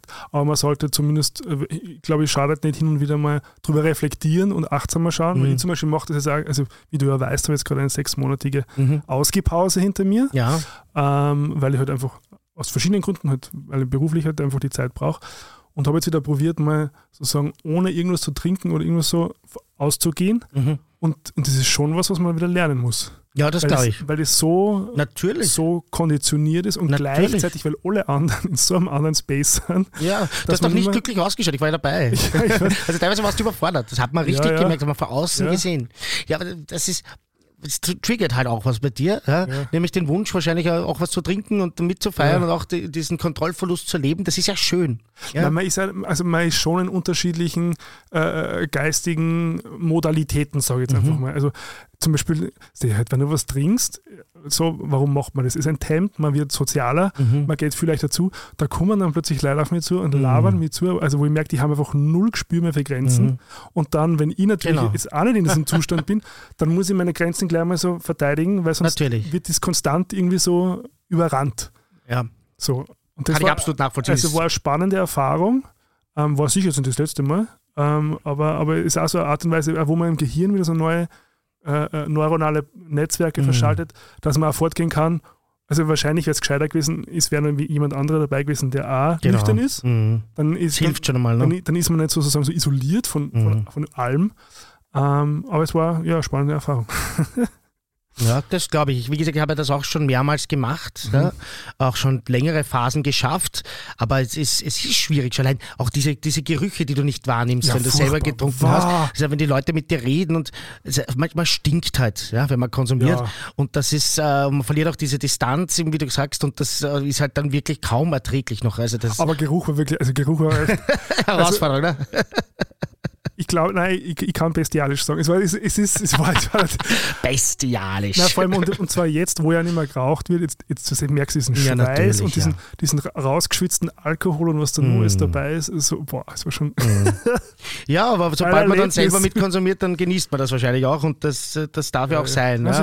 Also ganz kurz noch einmal, fünf haben wir schon, mhm. starker Wunsch oder Zwang nach der Substanz oder dem Verhalten, Kontrollverlust mhm. in Bezug auf diese Substanz oder Verhalten, Entzugserscheinungen, Toleranzbildung, Vernachlässigung anderer Menschen oder Lebensbereiche oder Interessen. Mhm. Und das letzte ist die Fortsetzung trotz negativer Folgen. Zur Erinnerung, mhm. drei dieser äh, dieser sechs Kriterien in den letzten zwölf Monaten. Ich habe einen tollen Podcast gehört, den möchte ich auch noch unbedingt ähm, euch mitgeben als Tipp, ähm, dass ihr den euch anhört. Und zwar mit einem gewissen Professor Dr. Falk Kiefer, Uni Heidelberg Suchtexperte. Und der mhm. hat einen, es gibt einen Podcast, ist das noch gesund? Sucht, was tun, wenn man nicht mehr aufhören kann. Von den mhm. Technikern mhm. in Deutschland, anscheinend in einer Gewerkschaft oder so, ich weiß es nicht, was es ist, oder eine, eine Fachgruppe. Aber die machen tolle Podcasts zu gesundheitlichen Themen, war ganz begeistert. Und dieser dieser, dieser, Dr. Kiefer hat es mal angetan. Also der hat auch eine wirklich eine tolle Art zu reden und der erklärt mhm. das so einfach, da kommt jeder und jede mit. Ja? Okay. Und der hat gesagt, wenn man jetzt einmal er hat als Beispiel lustigerweise Training genommen, weil da kenne ich das auch. Ja. Mhm. Wenn man jetzt einmal, äh, weiß ich nicht, ein paar Jahre lang so viel trainiert, dass man die anderen Interessen und die anderen Freunde ein bisschen vernachlässigt und dann, äh, und dann einmal äh, auch den, äh, einen Job ein bisschen vernachlässigt oder ein Studium und länger studiert und so weiter, dann mhm. würde er dann auch nicht diagnostizieren. Ja, ja. Das heißt, man muss sich schon jede Situation sich einzeln anschauen. Ich glaube, wenn man dann eben hingehen, was ist denn jetzt, ja, verwendet übrigens nicht das Wort schlechte Gewohnheiten, sondern er mhm. verwendet das Wort Vorlieben beziehungsweise starke Vorlieben. Und Aha. er sagt ja auch, dass Süchte oft mit einer Vorliebe für etwas anfangen. Also mhm. der Kokainist oder die Kokainistin fängt ja nicht an mit einer schweren Abhängigkeit. Das klingt ja. so edel. Das ist ja, ja. ist ja auch teuer. Ist ja auch teuer, aber, aber es ist dann in, im letzten Stadion, wie man das, ja. wie, wie ich das gehört habe. Also es muss schon sagen, äh, dass, dass, dass mich das sehr schockiert hat, dieser Podcast. Ja, also ich kann bitte. Aber, äh, aber gerade bei Substanzen quasi bin ich mir nicht sicher, ob es eine, eine ob er das als eine Vorliebe oder starke Vorliebe bezeichnen wird. Also, naja, natürlich gibt es Leute, die Wein genießen, Sommeliers, ja gut, die das, das kennen. Ja. Ich kenne kenn Leute, die können Wein verkosten und können das tatsächlich so kontrollieren, dass, ja. die, dass die so wenig trinken, dass sie den mhm. Wein nicht noch schmecken. Ja? Mhm. Ich muss ja zugeben, wenn ich Wein verkosten gehe, ja, mhm. dann verkoste ich ja den letzten und wahrscheinlich schon vorletzten und vorvorletzten Wein in Wirklichkeit mhm. so, dass man also rein medizinisch können meine Geschmacksknospen das ja nicht mehr so differenzieren, wie ich mir das selber da gerade vorstelle. Mhm.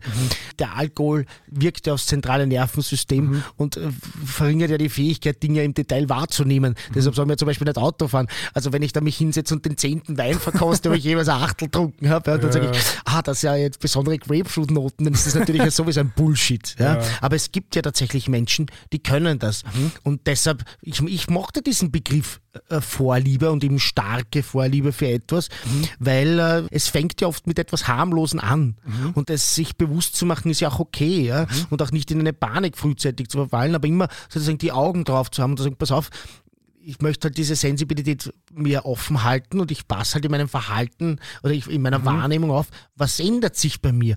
Feiern gehen, ja, mhm. Chem-Sex mhm. kann ja auch etwas sein äh, oder eben, man kann ja auch ohne Chem-Sex haben, ja, aber eben dieses, dieses, dieses intensive Feiern und Sex haben am Wochenende mhm. kann auch eine Vorliebe sein, glaube ich, wenn man das dosiert einsetzt ja, und, äh, und, und genießt. Ja. Das Ding ist ja, das ist ja auch schön, dass also fast Genuss, alle, ganz Genuss, kurz noch, dass reden. fast alle Abhängigen sagen übrigens, ja. dass sobald das Ganze diese Grenze überschreitet von dieser besonderen Vorliebe mhm. oder Vorliebe hin zur Sucht, dass der Genuss ja sehr oft weg ist. Ja, sicher. Da komme ich leider zu zwei Sachen, habe mhm. ich noch. Ähm, erstens, ähm, weil ja lange Zeit behauptet worden ist, dass sozusagen ein Glas Rotwein zum Beispiel ähm, gesund sein soll. Das ist ein Blödsinn. Genau. Also neueste Studien haben, haben eindeutig belegt, ab dem ersten Tropfen ist es für den Körper schädlich. Das heißt mhm. also nicht, dass man es deswegen nicht tun muss oder soll. Mhm. Äh, da habe ich auch super, super Input nur zum Thema Genuss, weil äh, und ein Buch von einem Wiener Philosophen, ähm, was, das Lebensleben, was das Leben lebenswert macht. Mhm. Ähm, und das, zum anderen nur ganz kurz, was ich sagen wollte, bezüglich ähm, quasi, ist man süchtig oder nicht, also quasi diese Diagnose, mhm. würde ich auf keinen Fall selbst stellen. Nein, aber an dieser Stelle nein, vielleicht nochmal ganz klar ähm, als Hinweis, ähm, wenn man Bedenken hat, dann geht man zu einer Suchberatung oder zum Psychotherapeuten. Oder auch zum Hausarzt kann man mal anfangen. Ja, der da spezialisiert der ist, dann, genau. Der kann einen, weiter, kann einen weiterreichen. Das ist nicht, aber ich glaube, das ist eh klar. Ja. Aber also, gesagt ist gesagt. und jetzt möchte ich ein bisschen zum, äh, in die Neurobiologie gehen. Mhm. Die Neurobiologie der Sucht. Also genau, und eins nur bezüglich schlechte Angewohnheiten. Ich zum Beispiel würde schon behaupten, dass mein Instagram-Konsum oder mein Handykonsum eine schlechte Angewohnheit ist. Das hat, das hat per se mit einer Vorliebe für mich nichts mehr zu tun. Weil ich einfach Aber weiß, vielleicht war es vorher eine Vorliebe. Ja, ja, ja sicher. Es, es, hat, es, es gibt, eine schlechte naja, es gibt mir was, und zwar Dopamin. Jetzt kommen wir zu diesem, mhm. zu diesem äh, äh, Genau, da wollte berühmt, ich mehr von dir erfahren. Berühmt berüchtigten Neurotransmitter der ja quasi eigentlich bei allen Süchten eine wichtige Rolle spielt. Mhm. Und das ist ja, ähm, das ist ja, äh, was alles ein bisschen vereint, weil das heißt zwischen zu viel auf Instagram sein und in einer Chemsex-Spirale gefangen zu sein, das ist, das ist halt ein sehr weites Spektrum, mhm. was man jetzt abdecken. Ähm, darunter liegt aber über, immer der Mechanismus, dieser Dopamin-Mechanismus. Und Dopamin an sich ist ja eigentlich was Wichtiges für uns. Es ist eigentlich ein Neurotransmitter, der uns quasi auch für die Stimmung zuständig ist, aber der uns in erster Linie motiviert, Dinge zu tun. Mhm. Also Leute, die zum Beispiel auch im Dopaminsystem quasi äh, eine Störung haben, ähm, sind zum Beispiel dann extrem antriebslos. Mhm. Weil bei allem, was wir tun und was sozusagen unser Organismus als hilfreich bewertet, mhm wird mit Dopamin belohnt. Das fühlt sich gut an. Und dann so lernen wir quasi diese Dinge wieder zu machen. Mhm. Ich habe zum Beispiel mal so aufgeschrieben, ähm, was so, was so, also bei Essen zum Beispiel, zu einer normalen Dopamin-Baseline von mhm. 100 Prozent, wenn wir essen, haben wir 150 Prozent, mhm. was ausgeschüttet wird. Bei Videospielen sind es zum Beispiel 175 Prozent, mhm. bei Sex 200 Prozent. Mhm. Und jetzt ist es spannend. Bei Kokain 450 Prozent von der Baseline, mhm. Amphetamine 1000 Prozent mhm. und Methamphetamine, also das, was sozusagen auch gerade in Chemsex-Kreisen sehr geläufig ist, also äh, äh, äh, mhm. Crystal Meth, 1300 Prozent. Wahnsinn. Und das ist natürlich logisch, dass wenn das ausgeschüttet wird und unser, und unser Gehirn sozusagen registriert, das ist eine, eine gute Geschichte, die da gerade also das fühlt sich einfach gut an, mhm. was sie da konsumieren. Das brauchen wir wieder. Ähm, und und äh, nichts quasi kommt dann aber mehr an das irgendwie ran. Also wieder Essen, nur normaler Sex. Bei Chemsex kommt natürlich jetzt sozusagen sexuelles Verhalten und die Substanz zusammen. Ja. Ähm, was es natürlich halt potenziert da irgendwie. Mhm. Und es gibt ein super Buch, kann ich wirklich jedem empfehlen, das heißt Dopamin Nation von einer amerikanischen ähm, Suchtherapeutin. Und die beschreibt es irrsinnig gut, eh diesen ähm, äh, äh, Toleranzeffekt eigentlich, mhm. dass umso mehr Dopamin-Einheiten sozusagen ausgeschüttet werden, mhm. logischerweise die Baseline sie dann verringert. Verschiebt, ja. Das heißt, alles, was dann eigentlich alltäglich ist und eigentlich auch seinen Reiz hat und auch sein, mhm. ein gutes Gefühl macht, ähm, Kann immer mithalten. Wird dann sozusagen weiter abgesenkt. Genau. Und das ist halt ähm, diese große Gefahr, also diese Spirale dann ja, wo du sagst, okay, ich brauche dann wieder was, nur mehr Dopamin, äh, Aktivitäten, also die das ausschütten oder Substanzen, die das ausschütten, ähm, damit ich mich dann zumindest wieder normal fühle. Mhm. So. Und ähm, das, das, das, Gegengift sozusagen äh, wäre dann ja eigentlich ähm, sozusagen ein Zug eigentlich. Ähm, äh, die Enthaltsamkeit. Mhm. So, die also wieder hilft, dieses Dopaminsystem, wieder quasi, also diese, diese, Baseline wieder mal auf, auf Normalwert mhm. zu bringen.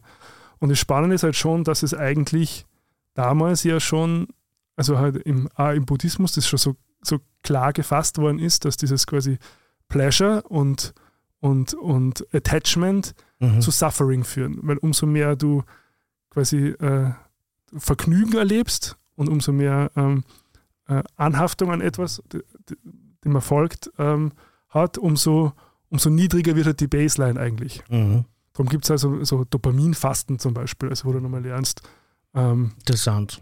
mal zurückzufahren, ähm, mal Social Media weg und, und das sind ja die Sachen, was, nur weil ich jetzt vielleicht Social Media nicht mehr mache oder halt die, die, die ganze Zeit Xbox spiele, mhm. bedient ja trotzdem das gleiche System. Mhm. So. Also vielleicht, also das, das habe ich schon mal gemacht, so, so eine Bestandsaufnahme, was habe ich an so Dopamin-induzierenden ähm, Substanzen, zum Beispiel Zucker. Mhm. Zucker hat auch viel, ja. Mhm.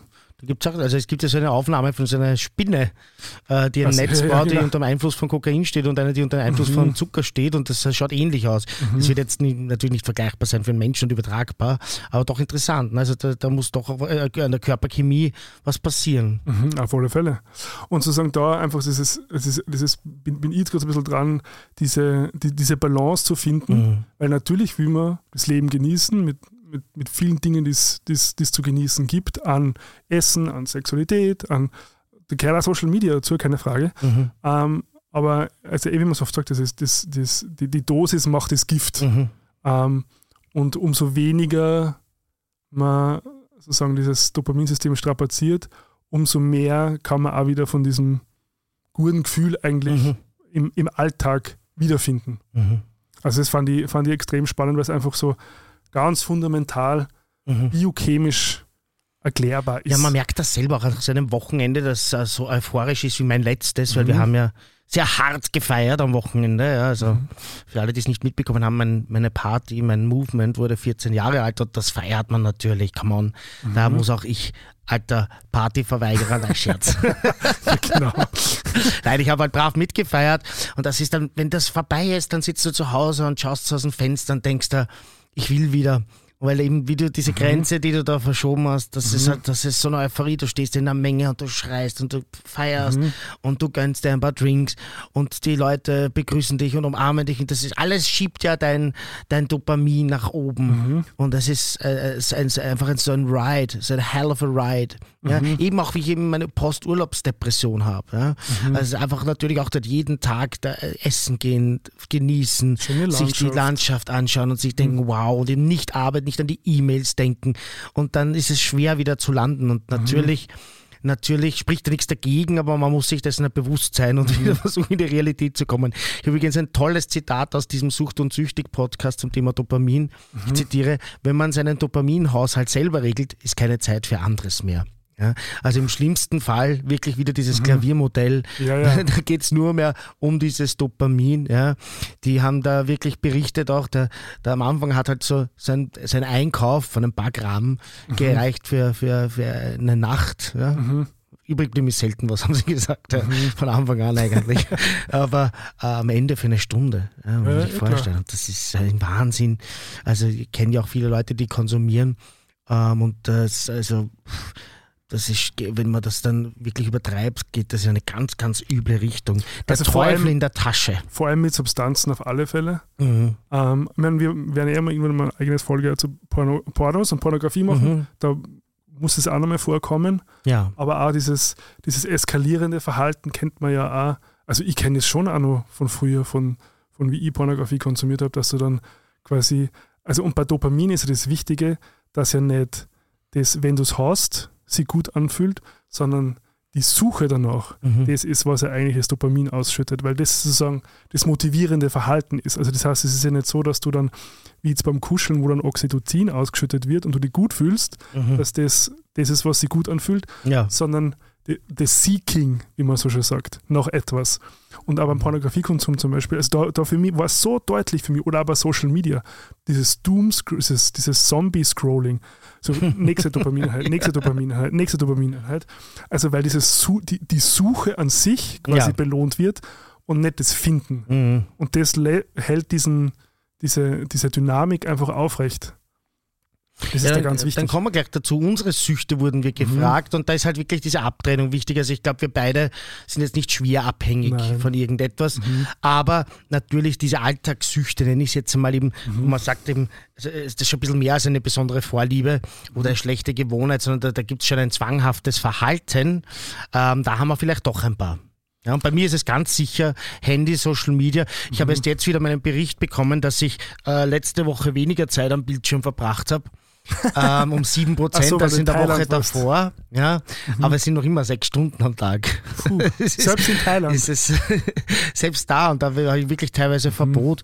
Ähm, also natürlich war nicht die ganze Woche in Thailand, ja, mhm. aber im Schnitt, ah, das ist natürlich sehr, sehr viel. Ja. Und ich erkenne es ja bei mir selber auch, dass das ich auch schon öfter beschrieben, dass man das Handy dann automatisch in die Hand nimmt und dass man ja, da scrollt ja. und eigentlich im mhm. Autopiloten unterwegs mhm. ist und äh, dann diese drei, vier Apps, äh, viele haben so drei, vier Apps, die sie dann so im Autopiloten durchgehen mhm. und die Messages checken, auch wenn man vielleicht sieht, dass gar keine da sind, aber man könnte ja vorher einen überlesen haben oder es mhm. könnte ein Fehler sein. Und das ist schon sehr zwanghaft und das mhm. ist etwas, äh, was mir aber momentan ist es halt für mich nicht einschränkend, weil ich halt damit auch viel arbeite. Ja? Mhm. Das, es gibt bei mir auch immer dieses Gefühl, das muss ich auch machen ein bisschen. Ja? Mhm. Vielleicht so ein bisschen eine Ausrede, mhm. gehört zu meinem Job. Mhm. Äh, gehört halt zu meinem Leben quasi dazu, muss ja da in Kontakt bleiben mit den Leuten auch. Aber wenn man, wenn ich mit mir ganz ehrlich bin, überschreitet schon manchmal die Grenze dessen, äh, was, was für mich gut ist, weil ich kann ja zum Beispiel kaum mehr einen Film in Ruhe schauen. Mhm. Ja? Ganz selten, deshalb gehe ich so gerne ins Kino. Weil also, gezwungen wirst. Da, da, weil, also, na gut, wer im Kino das Handy checkt, das, also, das halte ich schon für extrem. Ja. Kopf das, das, abhacken. Ja, das ist richtig. Der Filmemacher spricht da, ja. Hat ein bisschen radikalere Zugänge. Nein, aber ich mag das auch als Gast nicht, wenn jemand neben mir da anfängt mhm. zu scrollen. Also, das halte ich für eine Unart. Sehe ich aber auch selten, muss ich sagen. Ja. Also, ja. wenn dann Lugner City oder so, Horrorfilm Lugner City, da kannst du dich drauf verlassen. Mhm. Aber, also, also, die Dachregion, die Lugner City ist so das tiefste Einkaufs Einkaufszentrum mit dem tiefsten Kino in Wien, tiefste, also das äh, mit dem einfachsten Publikum, sagen wir es so. Äh, man kennt ja auch Richard Mörtel-Lugner in Deutschland sehr gut. Also wie der mhm. Herr, so das Geschirr, wie der, wie, der, wie der Besitzer, so ist auch das Publikum. Ja, also sehr einfach ähm, und entsprechend rustikal. Mhm. Aber das sehe ich zum Glück selten und für mich auch so ein, so ein Relief, weil das schaffe ich zu Hause schwer. Ja, mhm. Sie auch zu Hause vielleicht eher schneller mal aufs Klo geht, wenn es schon ein bisschen ja, zwickt. Ja. ja. Mhm. Oder eben, weiß ich nicht, sich dann dazwischen noch einmal ein Getränk holt und nicht vorher alles vorbereitet. Im Kino hast du halt diesen Fokus. Ja. Mhm. Und also bei Serien und so weiter ist es für mich fast nicht möglich. Ja. Also, dass ich da wirklich sage, so 45 Minuten und dann das ist da eh nicht lang. Ja. Dann dazwischen kann ich eh wieder eine Viertelstunde spielen mit dem Handy. Mhm. Aber das ist ein Second Screen Prinzip, hast ja, du auch ja. schon erklärt. Ja. Also das ist für mich gemacht, glaube ich. Du, du bist glaube ich nicht alleine. Ah, sicher nicht. Also ich glaube, das ist eh so, so ein großer, großer ja, ähm, Aspekt einfach unserer Zeit, äh, extrem wichtiger, mhm. der glaube ich noch gar nicht so sehr absehbar ist, was da wirklich für Konsequenzen hat. Also ich glaube, man ist sich nicht so ganz einig, inwieweit äh, Aufmerksamkeitsfähigkeit ja. herabsetzt. Also weil natürlich jede Form von Sucht, da haben wir den Frontallappen, mhm. ähm, den angreift eigentlich. Ja. Und, und, äh, und der präfrontale Kortex extrem wichtig ist für äh, Impulskontrolle mhm. und emotionale Regulation. Und das, emotionale Regulation, finde ich, ist so ganz ein wichtiger Aspekt von Sucht, den ich schon sehr oft beobachten kann, vor allem auch bei mir. Mhm. Ähm, wenn du nie gelernt hast, wie du deine eigenen Emotionen regulierst, brauchst du immer, also sozusagen etwas Externes, was dir dabei hilft. Mhm. Wenn du gestresst bist, äh, ein Glas Wein oder Zigaretten oder wenn dir langweilig ist, dann mhm. bist du auf ähm, Handy mhm. oder, oder jede sagen wir so, unangenehme ja. Emotion, die du selbst nicht irgendwie verarbeiten kannst, ähm, kann natürlich durch so entweder Substanz oder ähm, Prozess mhm. Ähm, reguliert werden. Und das ist dann aber schon eine Form von Abhängigkeit. Also ja. wenn es dann. Äh, oder eine Vorform vielleicht, ja. Naja, in, insofern du brauchst es, damit du die regulieren kannst, weil, mhm. weil sonst bist du dann halt irgendwie überfordert oder äh, wie immer. Und, und jetzt möchte ich noch ganz kurz zu Johann Hari kommen. Mhm. Kennst du ihn? Nein. Der das Buch Chasing the Scream geschrieben hat. Ich glaube, du hast einen TED-Talk gesehen, kann es sein? Sein TED-Talk mhm. über Sucht, also er hat das Buch, also ein Buch darüber geschrieben und der sagt, die opposite of addiction ah. is not sobriety, but connection. Mhm. Und da gibt es äh, dieses berühmte Rattenexperiment, wo sie sozusagen Ratten isoliert mhm. in einem Käfig gehabt haben, wo die Zugang gehabt haben zu, einem, zu, zu so einer Wassertrinkflasche, mhm. wo ich weiß nicht, ob es Kokain oder Heroin war, drinnen war. Kokain. Kokain. Ähm, und die Ratten, die sozusagen isoliert in, der, in, der, in, in diesem Käfig waren, haben sie mehr oder weniger dann an dem zu Tode getrunken. Mhm. Und äh, dem gegenübergestellt haben sie sozusagen, sie haben es glaube ich Red Park genannt. Genau. also wo mehrere Ratten drinnen waren, wo sie Spielmöglichkeiten gehabt haben, ähm, aber wo das Wichtige war sozusagen diese soziale Interaktion. Und da haben sie schon zwar schon hin und wieder mal sozusagen von diesem Kokainwasser getrunken, aber, aber bei Weitem nicht so viel, dass sie sozusagen dran gestorben werden. Mhm. Und das ist schon so ein ganz wichtiger Punkt, glaube ich, auch beim Thema Sucht und inwiefern Beziehung oder sozusagen Angst vor Beziehung aufgrund von zum Beispiel negativen Erfahrungen und so ähm, uns dazu führen, ähm, dann halt auf Substanzen oder zu Prozesse zurückzugreifen. Ja, absolut. Ähm, irgendwo habe ich mal gelesen, ich weiß nicht mehr wo, aber dass sozusagen man Sucht oder, oder Suchtmittel oder Suchtprozesse auch als Ersatzbeziehungen sehen kann. Weil wenn du zum Beispiel ähm, jetzt aufgewachsen bist als Kind mit vielleicht Eltern, die nicht zuverlässig sie verhalten haben, mhm. die nicht geholfen haben, deine Emotionen zu regulieren, die deine Emotionen nicht validiert haben ähm, oder die einfach halt abwesend waren, ähm, weiß man ja, dass, dass solche Personen, und dazu ich auch dazu, mhm. Gefährdeter sind, sozusagen äh, süchtig zu werden. Mhm. Weil genau solche eben Substanzen oder Prozesse ähm, das ersetzen. Weil du von einer Substanz oder von einem Prozess genau weißt, was du kriegst und du kriegst es immer, diese Verlässlichkeit. Und es ähm, und du kriegst sozusagen ein Gefühl oder es hilft dir, Emotionen besser umzugehen. Mhm. Und, und das finde ich, und da gibt es ein anderes Buch, das heißt The Desire of Biology. Da schreiben sie auch, äh, auch drüber, ähm, über Leute, die halt schon sehr stark abhängig sind, auch von, mhm. von äh, Substanzen, dass, dass, dass diese, diese Traumaarbeit oder diese, oder diese Entwicklungsarbeit ganz zentral ist für nachhaltige ähm, was eine Heilung, sagen wir es mal so. Mhm. Ähm, und zwar, dass du eben zu dieser Freiheit kommst und nicht einfach nur zur reinen Abstinenz, wie genau. du immer am Anfang ja. gesagt hast. Da schließt sich der Kreis. Genau. Ja. Und das fand ich extrem, extrem spannend, zu sagen, also wenn wir vorher jetzt die neurobiologische Perspektive mhm. gesehen haben, jetzt sozusagen äh, emotional-soziologische, weil es sind natürlich halt viele, eh, wie wir am Anfang gesagt haben, es sind viele Faktoren, die da reinspielen, viele Ebenen, ja. die da sie in Wechselwirkung zueinander stehen. Ähm, aber das ist so, äh, definitiv was, was, was ich bei mir schon beobachtet habe, dass zum Beispiel Social Media schon eine Art und Weise geworden ist, wie ich das Gefühl haben kann, ich bin verbunden mit Leuten, mhm. aber ohne dass ich das Risiko eingehen muss, mich verwundbar zu machen und abgelehnt zu werden. Ich habe das auch bei, bei Alkohol ganz stark. Ich habe das jetzt gemerkt eben in der Zeit, wo ich ähm, ich habe das eh erzählt bei unserer Live-Show mhm. und meine Mutter dann gleich ganz besorgt. Aber ich kann da leider keine Rücksicht nehmen, sondern wir wollen da ehrlich sein. also liebe Grüße, schau da an der Stelle. Ich bin überzeugt, du hörst das auch. Äh, habe ich eben sehr, sehr viel getrunken und jeden Tag auch nach der Trennung. Und mir ist das selber dann aufgefallen, dass das tatsächlich so war. Nach dem zweiten Gläschen, Rotwein meistens oder Champagner oder sonst was, mhm. habe ich mich nicht mehr so allein gefühlt. Ja. Mhm. Und mir fällt dabei auch eine ganz, ganz tolle Szene. Ich weiß nicht, ob ich das nicht schon mal erzählt habe, von Smoking Room. Das ist eine britische Serie BBC, hm, na, wo die sich halt wirklich nur in einem Smoking Room in, einem, äh, in einer englischen Firma, also der klassischen Londoner Office Building, ja, und da gibt es einen Smoking Room und dort sitzen immer wieder dieselben Leute und versuchen. Arbeit zu vermeiden und rauchen halt. und die Firma will irgendwann mal so einen Entzug starten. Mhm und schickt einen so einen Trainer, der dann in seinem lustigen äh, Zigarettenkostüm dort steht. Und dann müssen sie äh, eine letzte Zigarette rauchen und an diese Zigarette eine kurze Rede halten. Ja? Ah, ja, ja. Sich mhm. emotional an sie wenden. Mhm. Und da gibt es eine Frau und die sagt genau das. Die sagt, mhm. äh, durch meine ganzen Beziehungskrisen, mhm. durch meine Scheidung, äh, wie es Probleme mit meinen Kindern gab, wie ich äh, ungewollt schwanger war. You've been a constant. Du warst die Konstante, du warst mhm. immer für mich da. Und ich kann mich auch noch an das erinnern. Mhm. Das ist wirklich, äh, wenn du halt irgendwie so ein Problem hast, als mhm. Raucherin, als Raucher, ja, mhm. und dann sagst du so, jetzt nehme ich mal die fünf Minuten, geh auf den Balkon, ja, mhm. beziehungsweise Heutzutage geht man auf Balkon oft. Also wie ich Raucher war, haben wir damals ja noch äh, Indoor. Im, im, Indoor am Arbeitsplatz einfach mhm. geraucht. Teilweise sind in, in, bis in die 70er Jahre mit öffentlichen Verkehrsmitteln und Flugzeugen geraucht. Ja. Mhm. Also heutzutage, man geht halt raus, dann macht man die Augen zu, raucht sich eine an. Und das ist wirklich, wie du sagst, das ist so was Vertrautes. Mhm. Ja. Und das, das holt dich wieder ins Zentrum. Mhm. Ja. Und ich will das nicht romantisieren, aber das ist für mich schon eine Sache, die ich thematisieren will. Ähm, weil mir das ganz wichtig ist, ja, in der Prävention auch. Ich möchte eine Anekdote erzählen. ich war ja mal Schulsprecher in meinem Leben mhm.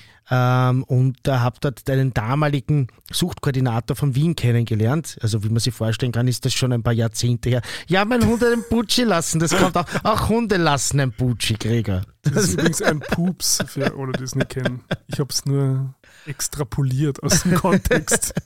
ja, gut, sorry. Ja, und interessanterweise, den werden jetzt die Wienerinnen und Wiener oder Österreicherinnen und Österreicher kennen, das war der Peter Hacker. Das ist mir erst mhm. nachher bewusst geworden. Der war ja, damals äh, Suchkoordinator von Wien. Zur Erklärung, das ist jetzt äh, der Gesundheitsstadtrat von Wien. Mhm. Äh, das heißt, ein sehr, sehr hoher Politiker in der Stadt Wien, äh, der für das Thema Gesundheit zuständig ist. Mhm. Und ähm, der war damals hat er uns besucht an der Schule und ich kann mich erinnern, dass der was gesagt hat, was mich irrsinnig beeindruckt hat. Der hat damals gesagt, wir müssen in der Prävention aufhören, die Jugendlichen zu belügen. Rausch ist natürlich was Geiles. Rausch mhm. ist was Schönes. Ja? Mhm. Und wenn man den Leuten dauernd sagt, das ist nur gefährlich und nur Scheiße, mhm. dann probieren das das erste Mal, dann denken sie, die haben ja belogen und da ist ja nichts dran mhm. und am nächsten Tag geht es mir eh wieder halbwegs gut und dann mhm. kann ich mir das wiederholen. Nein, man muss halt auch sagen, dass man sich über solche Dinge natürlich schöne Dinge, schöne Erlebnisse holen kann. Mhm. Chemsex. Ein schönes Gefühl halt. Ist eine geile Geschichte. Mhm. Ja? Äh, fortgehen am Wochenende und, und sich rausholen auf unterschiedliche Art und Weise, geil. Aber der Preis, den man dafür mhm. zahlt. Aber wenn man es regelmäßig macht, dann fällt dieser Genuss weg und zwar so sicher wie das Amen im Gebet. Ja, ja? Und, nicht also nur, und nicht nur sozusagen der Genuss der Sache an sich, ja. sondern auch eben durch die Dopamin-Baseline, der, der Alltag. Von, von, von everything else. Mhm. Ja? Und man muss einfach diese Warnungen mitnehmen genau. ja? und sagen, wenn man das macht und das ist prinzipiell deine Freiheit, so zu leben, wie mhm. du willst, ja? dann musst du dir dessen bewusst sein. Du haust da damit die Höhen und die Tiefen im Alltag raus mhm. und es bleiben die Mitten. Ja? Mhm. Und du kannst halt die Höhen und die Tiefen ja, nur mehr besorgen über den Kick, über, über verschiedene Methoden. Vielleicht mhm. sind es mehrere Substanzen, vielleicht ist es mhm. eine, da gibt es die unterschiedlichsten Sachen. Aber sei dir dessen bewusst, dass man das, mhm. dass man mit solchen Dingen, die so ein großes Höhegefühl Gefühl auslösen mhm. oder tiefe Gefühl, wenn man in die Downers reingeht, ja, mhm. dass die einen Preis haben mhm. und einfach nicht also unlimitiert zur Verfügung stehen. Nein. Und zwar bei niemandem. Es gibt diesen Fall nicht. Es gibt mhm. niemanden, der sich so einen intensiven Genuss holen kann mhm. und zwar ständig und davon keine negativen Konsequenzen weg. Mhm. Und jetzt mach was damit. Ja? Mhm. Und jetzt schau, wie du damit umgehst und überleg dir das. Und das wäre ein ehrlicher Zugang. Ähm, und ich glaube, das muss man auch wirklich in, in, in, Arbeit mit den Jugendlichen eben sagen. Und dann kann man, dann kann man, es ist auch nicht immer notwendig, dass man dann gleich die Christiane F rausholt ja? Mhm. und den schlimmsten Fall. Weil das mhm. ist ja auch, dann, weißt du, dann probiert man es einmal und denkt sich, okay, ich bin da jetzt gerade nicht am Bahnhof Zoo gelandet. Mhm. Ja? Also Jugendliche denken teilweise so einfach. Ja? Was ja. haben die mir da vorgelogen? Ja? Und ich glaube, dass das echt so teilweise dann als Lüge identifiziert glorifiziert wird, mhm. was es ja nicht ist, weil es gibt ja diese Biografien. Ja? Mhm, Aber sie werden teilweise so dargestellt, als ob das die un unweigerliche Konsequenz, Konsequenz wäre ja. vom einmaligen Heroinkonsum oder vom ja, einmaligen Kokainkonsum. Ja? Mhm. Es gibt übrigens auch Menschen, die äh, ihr Leben lang Heroin nehmen und äh, damit den Alltag bewältigen, wenn mhm. sie Zugang zu sauberen Heroin haben, was es so gut wie also fast nicht gibt. Das müssen sehr mhm. reiche Menschen sein, die sehr gute Quellen haben. Aber meistens Leute, die selber im medizinischen Bereich arbeiten oder so, ja, die, da, die da sich selber versorgen können. Ja? Aber da, einfach diese, diese, die Wahrheit ist dem Menschen zumutbar mhm. und die Wahrheit ist eh dramatisch genug und spannend genug. Das mhm. ist doch viel spannender als die Erzählung, wenn du das nimmst und wirst abstürzen, die Erzählung, pass auf, da passiert, ändert sich was in deinem Leben. Und zwar mhm. nicht unbedingt zum Besseren, sondern ja. da ändert kurzfristig ja, kann sich was zu mhm. deinem Besseren verändern. Ja? Du kannst ja durch Alkohol schneller Leute kennenlernen, das ist ja das Geile. Du mhm. kannst schneller Kontakt aufnehmen ja. und bist schneller im Gespräch und hast schneller mal mit jemandem Sex und so weiter. Das ist ja, das ist ja geil, das ist ja toll. Aber da hängt dann was dran, hinten ein Rattenschweif. Ja, ja und, und, problematisch wird, wenn es dann sozusagen die einzige Möglichkeit wird, um Leute kennenzulernen oder um genau. Sex zu haben. Genau. Und da vielleicht ist es gar nicht so schlechter Abschluss. Mhm. Ja, jetzt nochmal das Buch Wofür es sich zu leben lohnt zu erwähnen, mhm. von Robert Pfaller, glaube ich, heißt es. Ähm, weil darum geht es ja schon auch. Also, ich meine, ich bin, wie wir alle wissen, ja auch so ein Selbstoptimierer und so. Ähm, okay. aber, aber das Ding ist, also letztendlich geht es ja schon mal um, eine gewisse Balance, weil es, ich kann jetzt sagen, okay, ich rauche jetzt überhaupt nicht, ich trinke jetzt überhaupt keinen Alkohol, äh, ich esse jetzt keinen Zucker mehr, ich, ich nehme jetzt kein Social Media mehr, ähm, ich spiele keine Computerspiele mehr und so weiter und so fort. Mhm. Also, eh, wie du sagst, die haben, das haben ja alles ja auch irgendwie, also gibt da ja auch was. Richtig. Ähm, die, die Frage ist, glaube ich, nur, wie man heutzutage dann vielleicht eher von, von einer Sucht und jetzt gar nicht so sehr von einer ähm, ähm, klinischen Sucht, ja. Ähm, sondern eher so von einer ähm, Getriebenheit, nennen wir es mhm. mal so. Alltagssucht, Getriebenheit. So, ja. Hin wieder zum Genuss kommt. Also dieses, mhm. mir gefällt dieses Wort genussfähig so schön. Und das ist, das ist so, so, so ein Wort, mit dem möchte ich mich, oder so ein Konzept, mit dem möchte ich mich einfach näher auseinandersetzen. Und mhm. ich glaube, es in diesem Buch äh, Dopamin Nation wird eher beschrieben, dass die Moderation da ein ganz wichtiges Werkzeug ist, mhm. um dann sozusagen auch diese Aktivitäten wieder als genussvoll zu erleben. Mhm. Ähm, und nicht nur sozusagen in, in die Eskalationsspirale getrieben wird. Also, mhm. weil, weißt du, wenn ich dann halt schon das zehnte Mal am Tag das Handy raushält und, und durch die Instagram Reels schaue, es gibt da ja eh nichts mehr. Also, es ist nur mal so ein Versuch, so irgendwo so Dopaminmoleküle mhm. da rauszuquetschen. Es ist übrigens ein Thema, wo das bei mir auch so ist, ja, ist, ist, ist das Kaufen. Ja.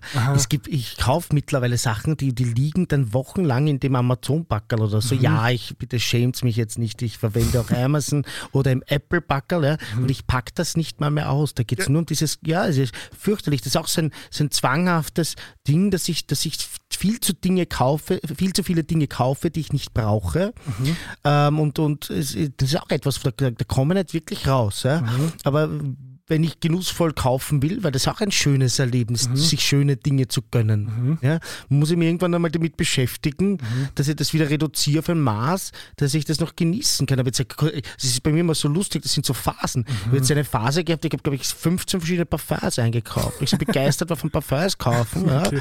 Und äh, ich genieße auch teilweise. Ich lege mir auch zu Hause jetzt mittlerweile Düfte an. Ja. Aber in Wirklichkeit schaue ich dann dieses Ding an. Ich habe sie auf so ein schönes äh, so ein schönes, äh, weiß nicht, Tableau gekauft, ja, wo sie jetzt draufstehen. Also ich genieße das schon. Auch wahrscheinlich sind sogar mehr als 15, weil das Tableau ist sehr groß. ich reise ja ständig durch die Gegend und jedes Mal ja, am Flughafen habe ich dann Aha. jedes Mal auf der Marie-Hilfer-Straße noch schnell bei Müller und so weiter und dann auch online ein bisschen geschaut, was gibt es. Also da kommen schon mal viele zustande. Und äh, aber das ist natürlich ein bisschen zu viel. Und dann stehe ich schon so davor und denke mir so, oh, war das jetzt notwendig? Ja? Mhm. Und man könnte auch was anderes machen mit dem Geld. Ja? Nach Bangkok fliegen zum Beispiel. Beispiel. Also gibt es ja, gibt's ja viele Möglichkeiten, wie man das besser anlegen kann. Mhm. Aber da muss ich auch versuchen, oder wieder möchte ich, was heißt, mhm. muss ich versuchen, muss gar nichts, ja. Ja. aber ich möchte gerne mhm.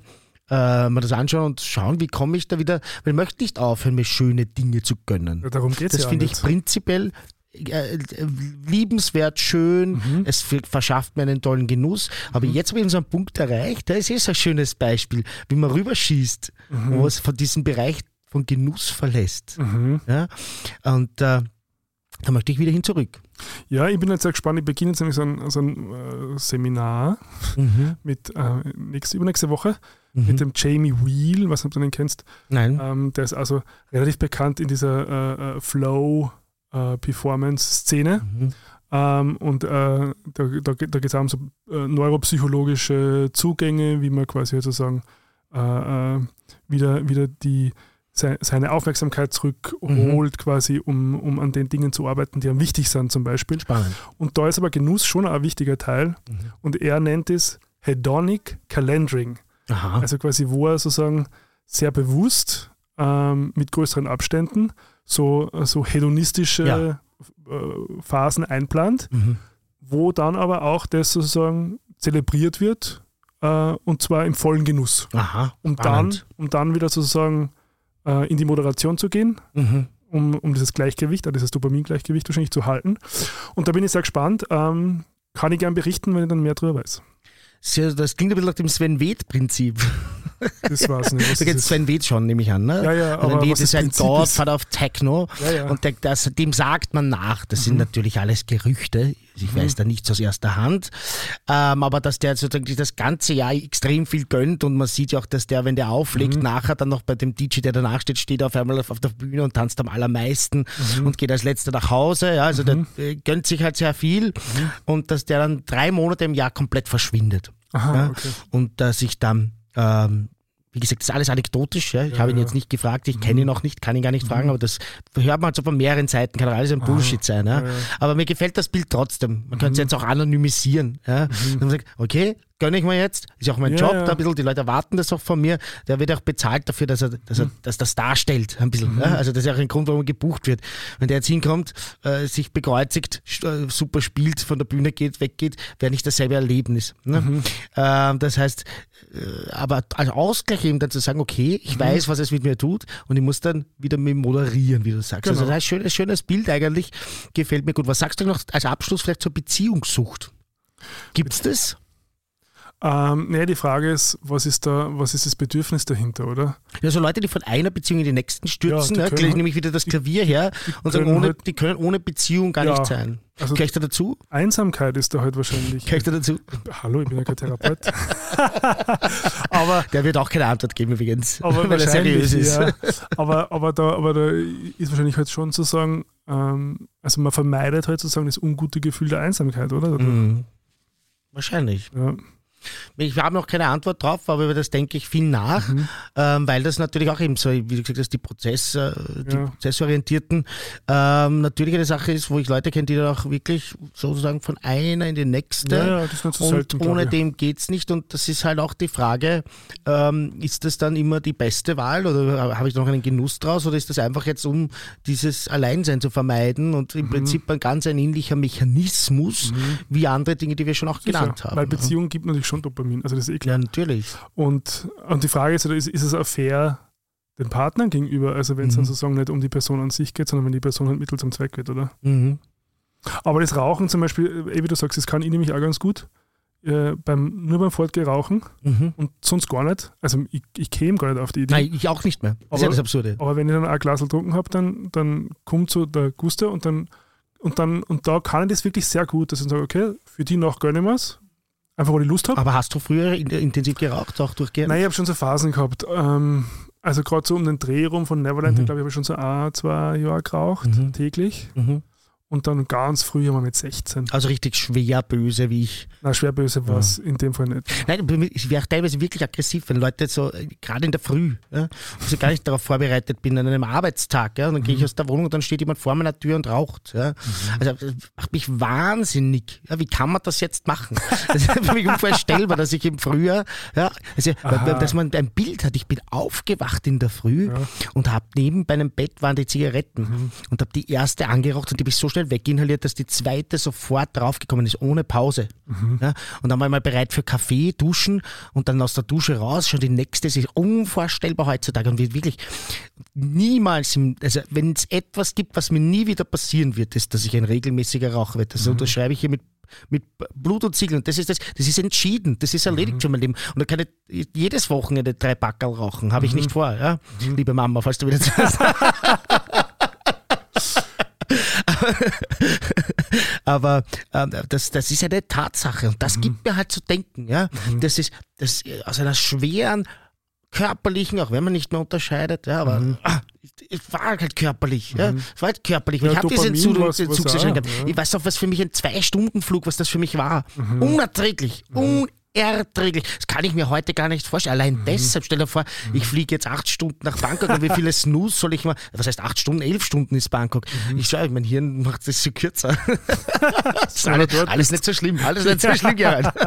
wie viel Snooze soll ich mir da überall reinstecken, damit ja, ich da elf Stunden durchkomme? Also eine Horrorvision. Und da mhm. denke ich mir, halt, vielleicht komme ich aus meinen anderen Sachen, die alle nicht so mhm. hart entwickelt sind. Mhm. Es war sicher die schwerste Abhängigkeit in meinem Leben. Also auch wenn ich momentan sicher zu viel trinke, um noch das als gesund einzustufen, weil weil du gesagt hast, auch ein Gläschen mhm. ist zu viel. Ja? Da gibt es mhm konkrete Zusammenhänge mit Alzheimer, mit äh, Herz-Kreislauf-Krankheiten. Also, also das ist alles nicht unbedenklich, muss alles nicht sein, mhm. aber kann einfach damit mhm. zu tun. Mhm. Genau, Aging. Ich bin ja jemand, der sich sehr, der sehr stolz darauf ist, dass er eigentlich sehr jung auch noch aussieht für mhm. sein Alter.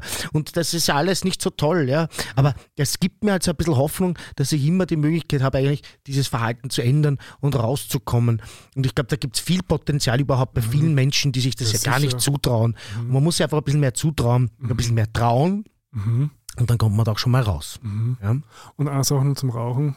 Mhm. Es ist eigentlich, wenn man es ganz objektiv betrachtet, das schlechteste Kosten-Nutzen-Verhältnis. Ja, fürchterlich. Weil für das, was du den Körper antust und das, was du dafür kriegst, also bei einem Rausch hast du mhm. nur was länger davon, aber das ist halt so schnell vorbei. Ja. Und das, was du erlebst, ist jetzt auch nicht so der Wahnsinn. Nein. also von, alleine von dem ist es eigentlich vom Kosten-Nutzen. Das stimmt.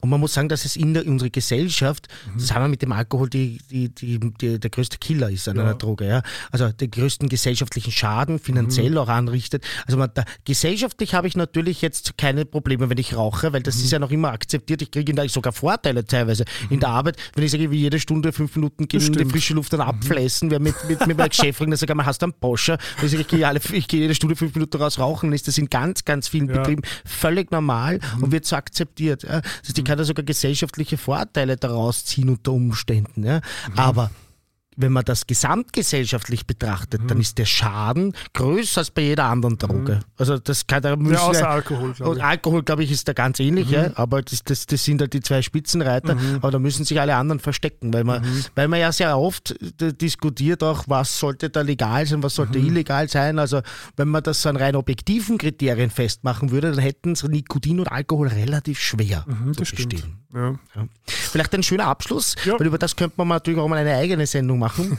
Ah, ähm, das, nein, das legal, illegal, so, was ja, ist da eigentlich äh, der, der, der, der, Gedanke, mhm. ähm, dass man da so in, in, in Paradigmen oder am Paradigmen festhält, die hunderte Jahre äh, vielleicht äh, irgendeinen Sinn gehabt haben, auch aber jetzt einfach nicht mehr zeitgemäß sind, sage ich jetzt einmal ganz provokant. Das stimmt. Popthema. Ja. Vielleicht bevor wir mit dem anfangen, wollte ich noch diskutieren, was machen wir nächste Woche. Ich habe nämlich gleich ganz viele Vorschläge. Also, na dann heraus. Also ich äh, finde, es läuft gerade Drag Race 15 und es ist schon arg, dass wir einen schwulen Podcast haben und wir reden nie über Drag Race. Jetzt ist die Frage, mhm. soll man das machen? Steigen wir da noch einmal ein? Oder nehmen wir es uns für die 16. Staffel vor, wenn sie denn dann kommt? Ich habe es. Schau, schnauft wer. schau, ich bin kein, ich bin kein Drag Race Schauer. Nichtsdestotrotz wollte die aktuelle Staffel schauen die mhm. Frage ist nur, nachdem die, nachdem die nächste Folge schon so früh ist, also in ja. einer Woche, weiß ich nicht, ob ich es schaffe. Gut, wir können ja auch sagen, wir machen dann einen Recap ganz am Ende.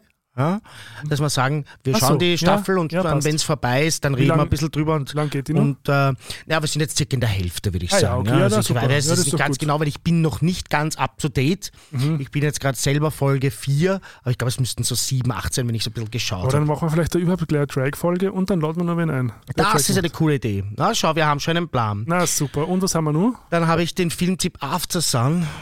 Also ein, hab, ich weiß nicht, ob dir das was sagt ja. in Bangkok nachgeschaut, ähm, was kann man sich denn anschauen, weil ich wollte dort ins Kino gehen mhm. ähm, und äh, habe einfach geschaut, was ist denn jetzt nicht so ein großer Schwachsinn, der mhm. da gerade läuft mhm, mhm, äh, in den Mainstream-Kinos und mhm. zufällig gesehen, After ist ein Arthouse-Film, ähm, kann irgendeinen Preis des Publikums oder so ähnlich, oder der Jury, weiß ich nicht, genau das mhm. Gegenteil, auf jeden Fall einen tollen Preis gewonnen und sagen, also das ist ein Film, das ist eine Art von Storytelling, habe ich überhaupt noch nie gesehen, hat mich extrem abgeholt, hat mich mhm. extrem begeistert, ich habe circa zehn Minuten mindestens durchgeheult wie ein Schloss ja. und, und hat mhm. natürlich wieder einen LGBTIQ Plus Bezug. Aha, okay. Und dann hätte ich noch eine dritte Aber gibt es den schon zum Streamen? Äh, nachdem aus 2012 ist, bin ich überzeugt, dass es ihn gibt. Ach so, 2012? Aber kann sein, äh, nein, Gott, das sind 2022, ja, sorry. Ähm, aber gut, kann sein, dass, dass es den noch nicht mhm, gibt. Da müsste okay. man dann schauen. Mhm. Weiß ich ehrlich gesagt nicht, mhm. ob das jetzt ein Nachzügler war oder ob der überhaupt erst spät ins Kino und es wird erst alle Festivals und so weiter. Das mhm. kann immer sein. Das weiß ich ja von dir auch, mhm. äh, dass das machen so ist. Und dann noch einen Serientipp, den ich ja überhaupt nicht am Radar ge gehabt hätte, ist mir empfohlen worden. Uh, The Last of Us, Aha, ja. Serie aus einem, aus einem Computerspiel gemacht, mhm. eigentlich ein, so eine Art Zombie-Endzeit-Szenario. Also es ist kein Zombie, in diesem Fall, sondern ein Pilz, ja, genau. der sich da mhm. äh, auf der Erde durchsetzt und Menschen mhm. äh, äh beschlag, in Beschlag nimmt. Da verrate ich nicht so viel. Und da gibt es auch einen, ich habe jetzt die ersten drei Folgen durch, da gibt es mhm. einen unglaublichen Turn auf einmal, wo eine, eine, eine, eine, äh, eine, also eine einfach eine LGBTIQ Plus Geschichte äh, vorkommt, mhm. die ich mir in so einer Mainstream-Produktion in dieser Form mhm. niemals erwartet hätte, wo ich gesagt habe, what the fuck, mhm. so toll. Ich Aber bin da begeistert. da gibt es erst drei Folgen, ich glaube, die kommen jede Woche Fünf Folgen gibt es momentan. Wir haben doch die vierte ist jetzt rausgekommen, oder nicht? Am also Super es gibt Bowl momentan Sonntag. fünf. Ach so. Ich habe mit äh, Sky habe ich mir das gegönnt Aha. und es, dort sind jetzt fünf online. Ich bin okay. selber gerade mit der dritten fertig. Mhm. Ähm, das weiß ich nicht, ob du dir das noch antun willst. Na, Aber wir, wir, wenigstens haben wir schon einige auf dem Radar ja. für die nächste Zeit. Das ist immer der Ausblick jetzt gewesen. Und wir entscheiden uns dann bis zur nächsten genau. Woche.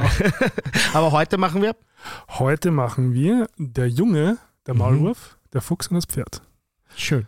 Und wir reden darüber, weil lustigerweise ich eigentlich über, äh, äh, über ein Instagram-Reel darauf aufmerksam mhm. geworden bin und dann rausfinden wollte, was das ist. Mhm. Und dann festgestellt habe, dass das ein ähm, eigentlich ist es ein mittellanger Film, also ich glaube, es sind so äh, gute 30 Minuten. Genau.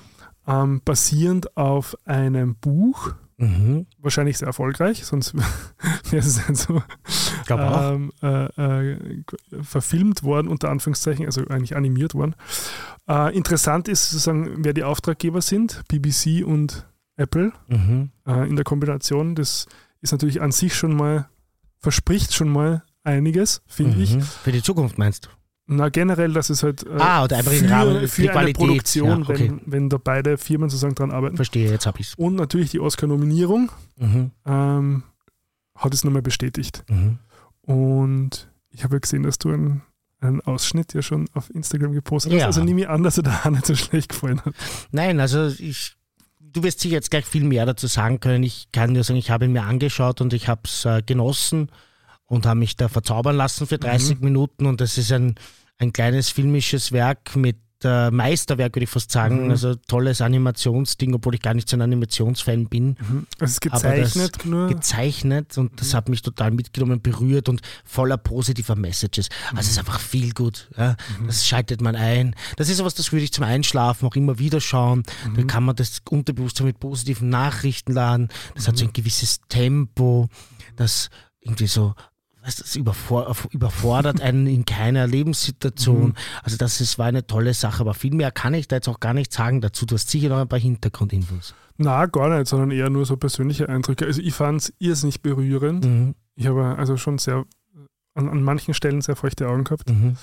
Ähm, und also im Grunde geht es halt um, um die Frage, was ist zu Hause? Mhm. Und, die, und die Frage wird sehr schön beantwortet. Mhm. Und ich finde, was mir so gut dran gefällt, ist, also im Grunde ist es, glaube ich, eher kein Kinderfilm jetzt per se. Mhm. Also ich glaube, es ist ein Film, der, der das innere Kind anspricht, bei vielen. Und was mir gefallen hat, ist, dass er nämlich so eine Melancholie hat. Also der tut nicht so aus, also der hat nicht diesen, diesen ich nenne es einmal toxischen Positivismus, mhm. sondern, sondern der, der, der erkennt an, dass das Leben einfach manchmal scheiße ist. Na, ist so. Ja, stimmt, ja. Und ist gar nicht so, gar nicht so beachtet, aber es ist so, ja. Und, und diese Messages zum Beispiel, also wo er, das hast eh du auch gepostet, also wo er, wo er ihn fragt, was er mal sein möchte, wenn er, wenn er groß ist und er sagt, ähm, also in Englisch nicht quasi kind. kind. Wahnsinn. Also das geht das ist so ein toller Moment. Ja. Das haut wirklich rein. Ja. Oder, oder dieser Moment, wo dann sagt quasi, nein, er ist schon so lange unterwegs und hat das Gefühl, er kommt nirgends und dann hat er immer so, oh, schau mal, wie weit wir schon gekommen sind. Mhm. So, also dieses, ja. dieses Reframing, was so ein bisschen so genau. Werkzeuge an die Hand gibt, wie man, wie man Dinge auch sehen kann. Mhm. Und das fand ich schon also sehr berührend und, und, und sehr präzise. Also es ist ja nicht wahnsinnig viel Dialog und ich glaube, fast jeder Dialog kannst du auf einen ausdrucken und irgendwo hinhängen. Mhm, genau. und es ist halt diese, dieses Pace, es sind immer so ein bisschen diese Atempausen dazu. Genau. Ich, für mich war es wirklich so ein bisschen, wirst du mir jetzt gleich schlagen dafür, aber wie eine Meditation. Na. Also nicht. Ja, nein. Also ich finde, dass diesen Rhythmus hat das etwas. Ja. Genau, also diese Erzählungsform, mhm. ja, also dazwischen dir Luft zu geben, dass mhm. diese letzten Sätze, die einfach diese Bedeutung auch tragen und dieses Gewicht mhm. nochmal nachhallen dürfen. Mhm. Ja, und dann kommt das nächste mhm. und das ist alles immer schön irgendwie. Oder zumindest versöhnlich. Genau, versöhnlich. So. Nicht schön war falsch, ja, das versöhnlich. Stimmt, das stimmt. Mhm. Und es ist so, es ist ermutigend, finde ich auch. Mhm. Das ist auch so ein Wort, das mir einfällt. Ermutigend ist schön, ja. Mhm. Ähm, und was ich natürlich auch ganz schön fand, ist ein Moment mit dem Fuchs, mhm. wo, er, wo, wo er, also ohne jetzt zu viel zu spoilern, mhm. aber wo er sagt quasi, warum, warum der Fuchs nichts sagt. Mhm. Und dann sagt er, er, er glaubt, er hat nichts Interessantes zu sagen. und das ist also, das ist, die sind so. Das ist klassisch buddhistisch auch, ne? Ja, aber das ist so jeder, also da findet man sich so drinnen, weil jeder war schon mal in einer Situation, wo er, wo er so ein bisschen vielleicht mhm. außen gestanden ist und nichts gesagt hat, weil er einfach das Gefühl hat, er, er ist nicht interessant genug. Mhm. Und dann, und, und wie sagt dann, aber wenn man, wenn man ehrlich ist, ist man immer interessant. Mhm. War, glaube ich, dann die Antwort. Und es ist einfach so, äh, es ist sehr schöne, ja, heilsam, balsam für die Seele. Balsam, ein seelisches Fußbad. Ein seelisches Fußbad, genau. Ja, da hat mir sehr gut gefallen. Ähm, und, und kann man sie auf Apple TV momentan, gibt es zum Streamen? Mhm, Anschauen. Genau. Ist inkludiert. Mhm. Ja. Ähm, es ist lustig, dass du sagst, du weißt gar nicht, ob Kinder die Zielgruppe sind. Weil also ich würde das meinem Kind natürlich schon zeigen. Ja, schon, aber jetzt, nicht nur, meinte ich. Nein, nicht nur. Aber ich, ich habe jetzt im, im, Flieger nach Bangkok, waren neben mir zwei so Kinder, die wurden extrem gut erzogen. Mhm. Österreichische Kinder noch dazu. Das ist ja sehr, sehr selten aus meiner Sicht. Also die waren wirklich, die haben die ganze Zeit sich selbst beschäftigt und die haben mhm. das Essen dann brav gegessen und nicht ja, auch wirklich sympathische Eltern. Ich habe dann, glaube ich, ihr Baby auch kurz gerettet. Das war eine lustige Geschichte, ich kann ich zum Abschluss erzählen.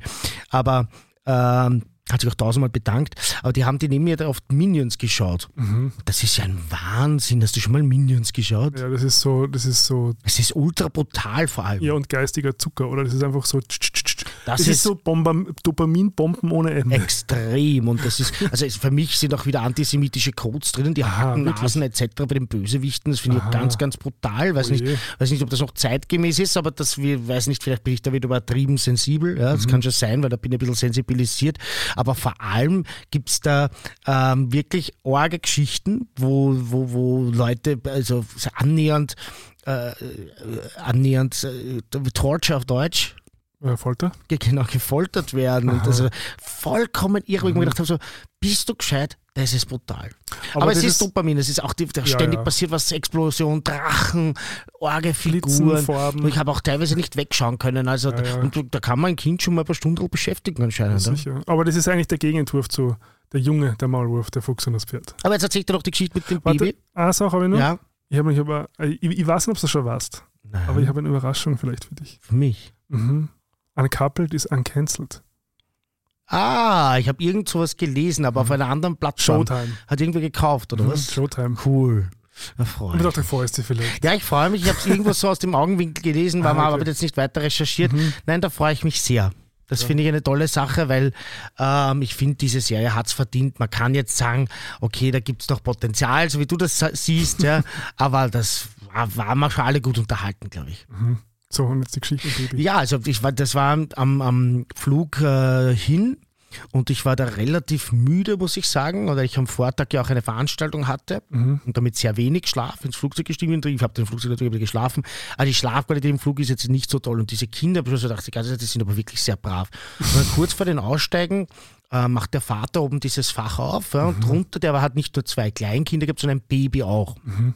Das liegt dann so vor ihm. Mhm. Und äh, stehe dann halt und das Fach war schon relativ lange offen oben, dieses, also das Fach, das halt über dem Kopf ist, wie mhm. nennt man denn das? Gepäckfach. Ja. ja. Und äh, irgendwie aus dem Augenwinkel sehe ich, dass sich da ein, ein, ein, eine Tasche löst und runterfliegt uh. und ich habe dann wirklich so wenige Zentimeter über den Kind diese Tasche gefangen, also vollkommen übernächtig, ja.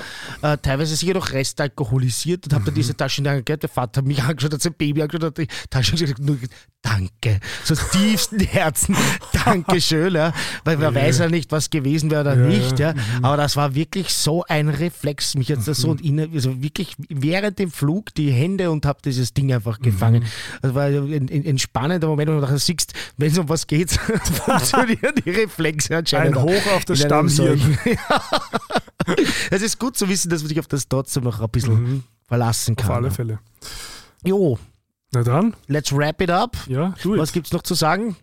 Nix. Die Schön salbungsvollen was. Worte. Schön was. Salbungsvolle Worte, komm. Ja, mach. Ah, ich muss, soll das anfangen? Ja, ah, also, die Galocke findet ihr in Spotify. Die drückt jetzt einmal sofort. Falls sie noch nicht geklickt ist, wenn schon, dann nicht, weil sonst dreht sie sich wieder ab. Das wollen wir nicht. Ihr könnt uns aber auch auf Soundcloud, RTL Plus, ähm, Apple Podcasts, mhm. überall wo es Podcasts gibt, kann man fast sagen. Mhm, ja. Also alle Major Platforms könnt ihr uns adden, Kommentare hinterlassen und so weiter. Mhm. Herzlichen Dank an alle, die uns unterstützt haben bei der Nominierung beim Ö3 Podcast. Mhm. Wenn dieser Podcast rauskommt, wisst ihr schon. schon, ob ihr es geschafft habt in die Top 20 und wenn, dann nur wegen euch. Und dann werden wir uns aber auch in der nächsten Folge noch einmal ganz, ganz ausführlich bedanken, sollte das so sein. Und sollte Manuela Zinsberger unseren Podcast gehört haben und vielleicht sogar was darüber sagen, dann sterbe ich sofort Na. an Glück Na, und Freude. Weil dann kann ich den Podcast nicht weitermachen. Ohne die. Du bist ein anderen Partner. Na, so einfach geht das nicht. Oh, das ist aber süß.